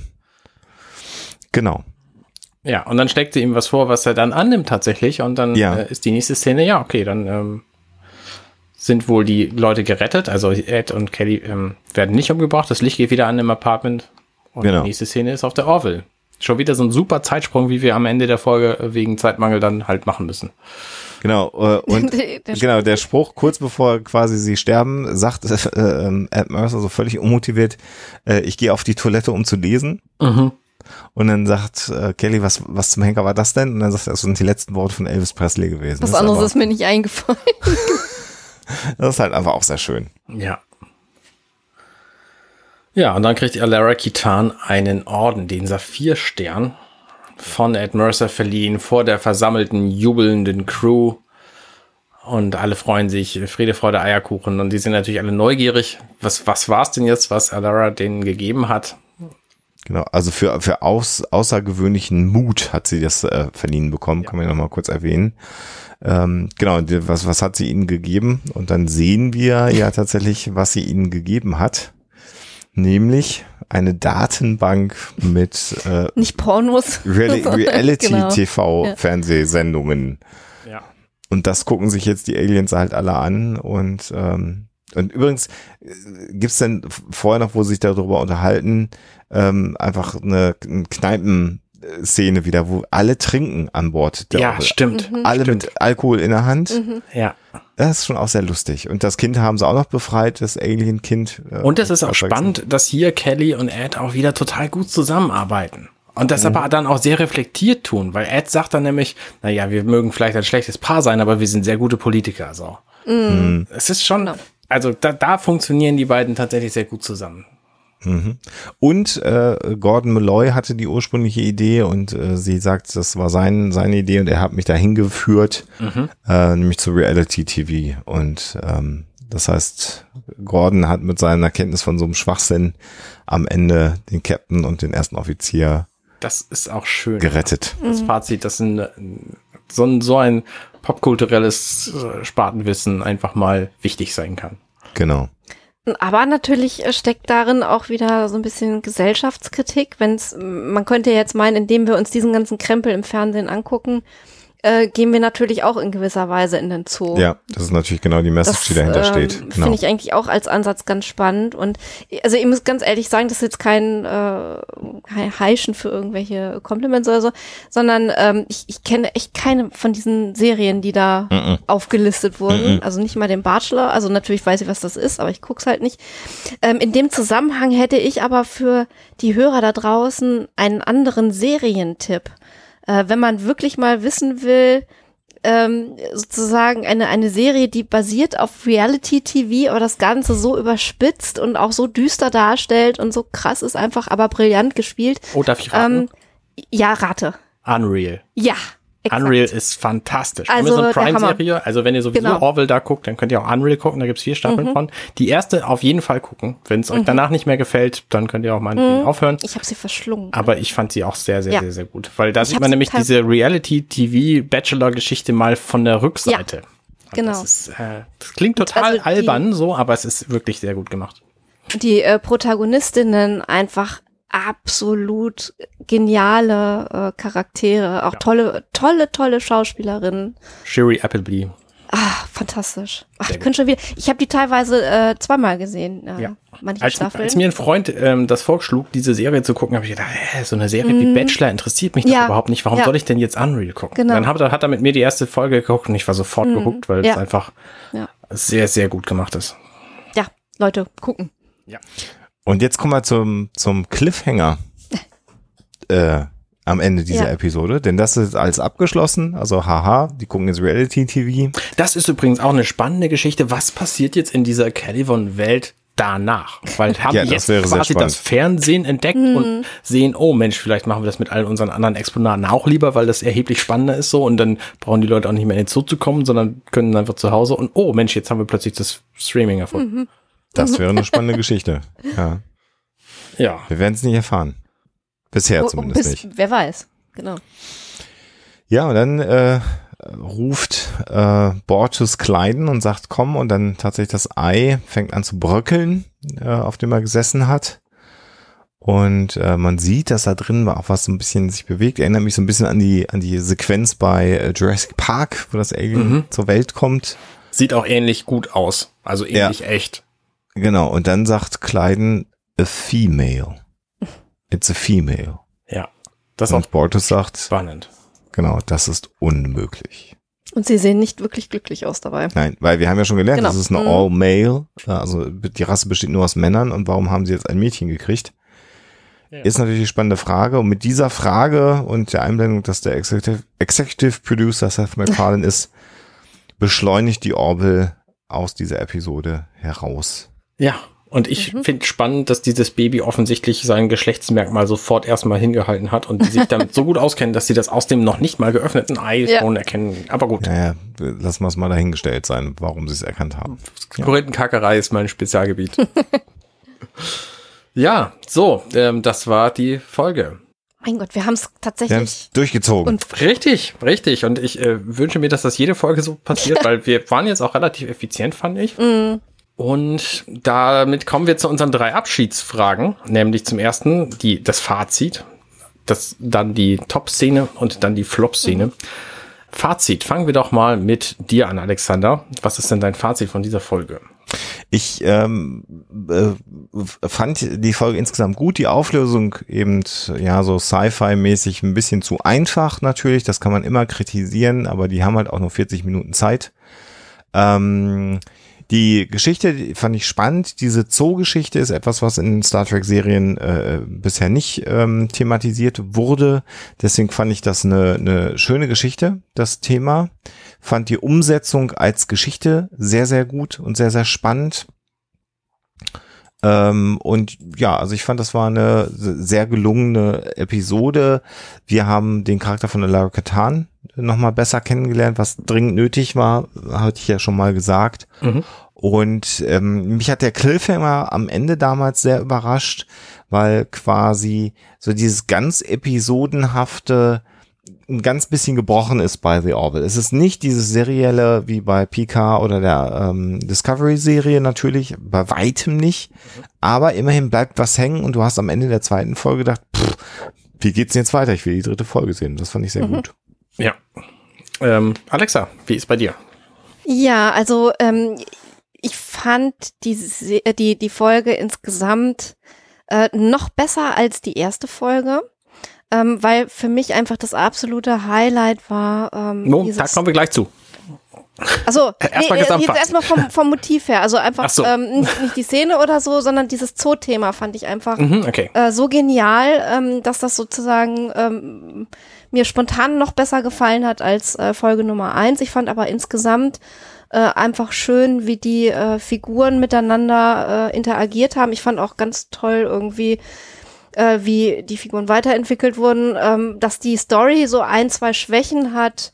Ähm, ja, sei dahingestellt, das ist wohl so, ähm, aber ich finde so die, einfach von der Interaktion und vom Motiv her, das hat's für mich einfach wieder wettgemacht. Also das, ich ziehe dann sehr positives Fazit. Ja. Das geht mir im Grunde genauso. Also mein Fazit ist auch positiv von dieser Folge. Gerade weil diese Serie als neue Science-Fiction-Serie es natürlich auch in der zweiten Folge immer noch schafft, ähm, uns quasi spannende Neuigkeiten zu zeigen, wie beispielsweise, dass die Moklen irgendwie Eier legen und ähm, auch die, die Geschichte zwischen Ed und Caddy ist natürlich noch in diesem Moment sehr spannend. Wie gehen die miteinander um und kommen die möglicherweise wieder zusammen oder dann doch eben nicht? Und ähm, diese Serie, also diese Folge spielt da ja auch sehr krass mit. Dieses Zoo-Thema finde ich auch sehr gut und natürlich auch die Entwicklung von Alara und von, ähm, also das, die Weisheit von, von Claire sind natürlich auch sehr, sehr präsent hier in dieser Folge. Finde ich insgesamt sehr gut. Also eine sehr, sehr gelungene Folge, sehr rund. Also wenn Ja, noch das- mal auf ja. die erste Staffel Star Trek mit Picard zurückgegangen, da waren die Folgen bei weitem nicht so rund. Ja, muss nicht so man einfach sagen. ausgefeilt, ja. Ja, ja, also es ist, muss man sagen, gut, gut durchdacht. Ja. Und unter, unterhaltsam. Wir haben ja jetzt nicht mehr jeden einzelnen Gag hier nochmal aufgerollt. Also es lohnt sich dann auch wirklich, die Folge sich nochmal anzuschauen, die Gags alle mitzunehmen, die wir auch nicht erwähnt haben. Genau. Da haben wir ja erwähnt. War gut. War wirklich gut. Okay, Top-Szene. Alexander. Für mich eindeutig die Szene mit dem mit dem Frühstück, äh, äh wo Kelly da rum äh, und er mit dem Bier reingelaufen kommt und auch der Hinweis, das würden die Deutschen ja so machen. Äh, einfach Top-Szene und so dieses dieses Ehepaar, was sich so derartig auf den Keks gegenseitig geht. Das war für mich die stärkste Szene. Das hat mir sehr viel Spaß gemacht, das zu gucken. Okay, sehr gut. Alexa, was ist bei dir? Ja, das große Problem ist, da kann ich mich jetzt eigentlich einfach nur anschließen. Das ist hm. eins zu eins, äh, was der Hoaxmaster sagt. Ich fand es einfach großartig. Also wirklich so dieser, auch der Zustand des Apartments, ja. ähm, wie, wie sich so Dinge ähm, wieder einspielen nach äh, so kurzer Zeit. Äh, es war zwar eine längere Zeitspanne, als ich in meiner Doofheit gedacht habe, aber es war dann doch äh, nicht so lang wie eine Ehe normalerweise dauert. Also eine sehr, sehr kurze Zeitspanne, so ganz komprimiert, solche Abläufe, die sich da so sofort wieder an die Oberfläche ähm, begeben. Und ähm, ich fand es einfach auch großartig umgesetzt von den beiden. Die sind einfach so toll in diesen Rollen. Mhm. Ähm, dass du wirklich, also die müssen nicht mal was sagen, du kannst so viel einfach schon am Gesicht ablesen. Einfach toll, war ein Genuss. Okay. Ähm, ich finde die auch gut. Ich finde auch dieses ganze Hin und Her finde ich ziemlich gut. Äh, die ganzen Alara-Geschichten finde ich super. Aber meine Top-Szene ist tatsächlich die Szene, wo Claire Finn das Kommando erklärt, weil ich da bislang mhm. nie drüber nachgedacht mhm. habe, was das eigentlich bedeutet, wann man in der Lage ist, so ein Kommando zu haben und was man dafür braucht. Und das schafft sie einfach in wenigen Sätzen zu sagen, als, als Alara bei ihr da ist und sagt, alle Leute hassen mich und sie, sie klärt sie einfach auf und sagt, okay, Kommando bedeutet das hier. Und das finde ich ist eine sehr, sehr mhm. gute Szene. Mhm. Alexander, was ist denn deine äh, Flop-Szene oder Flop-Sequenz oder wie auch immer? Was hättest glaub, du nicht gebraucht? Ähm, ich, ich finde äh, die, die, äh, der Vorwand, unter dem sie dann in diesen Transporter gelockt werden, also das mit den Eltern, das ist für mich so der schwächste Punkt an dieser Episode. Das habe ich ja schon gesagt, als wir da waren an der Stelle. Mhm. Das ist, das ist mir ein bisschen zu konstruiert und die Aliens wussten dann durch Scannen der Computer, dass genau auf die Eltern irgendwer so reagiert, dass er darüber fliegt, um da an Bord zu, das war so, das, ist okay, wenn man nicht drüber nachdenkt. Und das ist die zweite Folge. Man ist froh, dass man das wieder sieht, wenn, wenn man sehen möchte. Und dann denkt man da nicht lange drüber nach. Aber das, da hätte mir eine bessere Motivation ähm, einfallen können, warum die da hinfliegen. Mhm, ja, ja. Sehe ich ein. Alexa, wie ist bei dir? Ähm, es ist nur eine ganz, ganz, ganz kleine Szene, die ich jetzt nicht unbedingt gebraucht hätte und an der ich ein, auch nicht so ganz gravierende, aber ein bisschen Kritik üben würde äh, neben der Story-Schwäche, äh, wie sie tatsächlich auf dem Planeten gelandet äh, sind. Ähm, es war für mich diese Szene, wo ähm, Alara gekotzt hat und dann aus dem ähm, Ready Room kommt und der Ensign da um die Ecke guckt, ähm, einfach weil ich den Dialog da wurde ja so viel Erwartung aufgebaut, dass das nun, wer weiß, was für ein lustiger Dialog wird. Ich finde, dahinter ist es ein bisschen zurückgeblieben hinter mhm. dieser Erwartung. Mhm. Und ich fand es auch, ich, ich weiß das ist total gemein, ich fand es von ihm auch nicht so ganz überzeugend gespielt. Da war einfach die schauspielerische Leistung mhm. gut, aber nicht äh, überragend, um es jetzt mal so zu formulieren. Also kleine Kritik. Okay. Ähm, für mich war es nicht so ganz eine Szene, sondern es war mehr das Ende insgesamt, weil es mir einfach viel zu schnell, viel zu mhm. kompakt und viel mhm. zu viel zu reibungslos lief. Auch diese Laserstrahlen zwischendurch, die waren nicht wirklich eine Gefahr und haben mich nicht nicht wirklich eingeholt und, und mitgenommen so, mhm. mhm. ähm, weil mir war klar, wenn die da schon auf dem Planeten sind und das geschafft haben, dann kriegen sie jetzt auch die die noch gerettet so. Also ähm, das fand ich einfach mhm. ja. so von von der Gesamtstory her fand ich das ein bisschen schwach. Mhm. Ja, ja, nachvollziehbar. Ja, damit sind wir durch. Wollt ihr zu der Folge noch irgendwas sagen? Nee. Ja, obwohl, obwohl wir jetzt äh, quasi mit der Kritik endeten, äh, muss ich einfach nochmal sagen, also es war eine Weile her, dass wir die geguckt haben, äh, vor, vor heute, aber es hat heute auch wieder richtig Spaß gemacht. Ja, also ich freue mich jetzt auch wieder auf die nächsten mhm. Folgen, weil tatsächlich habe ich die alle ja in Erinnerung. So lange ist es ja noch nicht her, aber äh, jetzt die Folge heute nochmal zu gucken vor, vor der Aufnahme. Hat sehr viel Spaß gemacht und jetzt nochmal die nächste Folge, die für mich eines der absoluten Highlights der ganzen Serie bisher ist, was jetzt kommt in der nächsten Episode. Mhm. Ähm, da freue ich mich sehr drauf, mhm. ja, das zu gucken. Ja. Äh, Nachtrag von mir übrigens, ich habe ähm, als ich die Serie geguckt habe, die erste und dann mit der vierten Folge weitergemacht zu gucken, weil es die gerade nicht gab. Ich habe die bei Pro7 aufgenommen und habe es zu spät bemerkt. Ah. Und habe deswegen Folge 2 und 3 nicht gesehen. Und deswegen sind die für mich relativ neu. Und das fand ich, Ah. äh, war interessant, das so im Nachhinein dann nochmal zu sehen, wie eigentlich Mucklins Eier kriegen und was mit den Kindern so. Ja, Ja. gut. Ähm, da kommen wir dann in der nächsten Folge zu. Ja. Riesenspoiler. Das wird spannend, Genau. ja. Ähm, ja, damit haben wir dann nichts mehr zu sagen. Äh, Alexa, Alexander, vielen Dank, dass ihr dabei wart. Ja, hat Danke riesen dir. Spaß gemacht. Euch da draußen alles Gute. Und äh, ihr könnt natürlich ähm, uns auf compendion.net slash offenbar the Orville slash äh, 004 sind wir in dieser Folge. Äh, könnt ihr die Shownotes finden. Da findet ihr auch meine komplette Zusammenfassung nochmal. Und äh, wenn ihr Kommentare habt, könnt ihr die entweder da schreiben oder bei Twitter auf Orville offenbar, at Orville offenbar. Und ähm, wir freuen uns über jede, jede Kritik, jedes Feedback. Wenn ihr das also hört, schreibt uns mal, wir mögen das. Und vielleicht kann der Arne auch nochmal auf die Homepage von Offenbar The Orville den Twitter-Account nochmal mit verlinken. Wäre auch eine Idee. Das wäre mal schlaue Überlegung, ja. Ja, in der Tat. da da denke ich mal drüber nach. Mach das mal, genau. Und wir hören uns dann nächsten Monat wieder bei äh, Offenbar The Orville und dann richtig. die Story äh, des weiblichen Mockland-Babys. Genau, in der Tat. Jetzt eine Folge in einer Folge. Äh, naja, wir gucken Also, Mal gucken. Plan. mal. Das ist der Plan. Wir schauen mal, was draus wird. Richtig. Also bis zum nächsten Mal. Ciao, ciao. Tschüss. Tschüss. Hey, ich bin Arne und das war offenbar The Orville. Wenn euch dieser Podcast gefällt, dann unterstützt mich doch gern. Ich schneide, produziere und hoste diesen und weitere Podcasts, wie auch andere Projekte im Netz. Informationen zu Unterstützungsmöglichkeiten findet ihr auf compendion.net.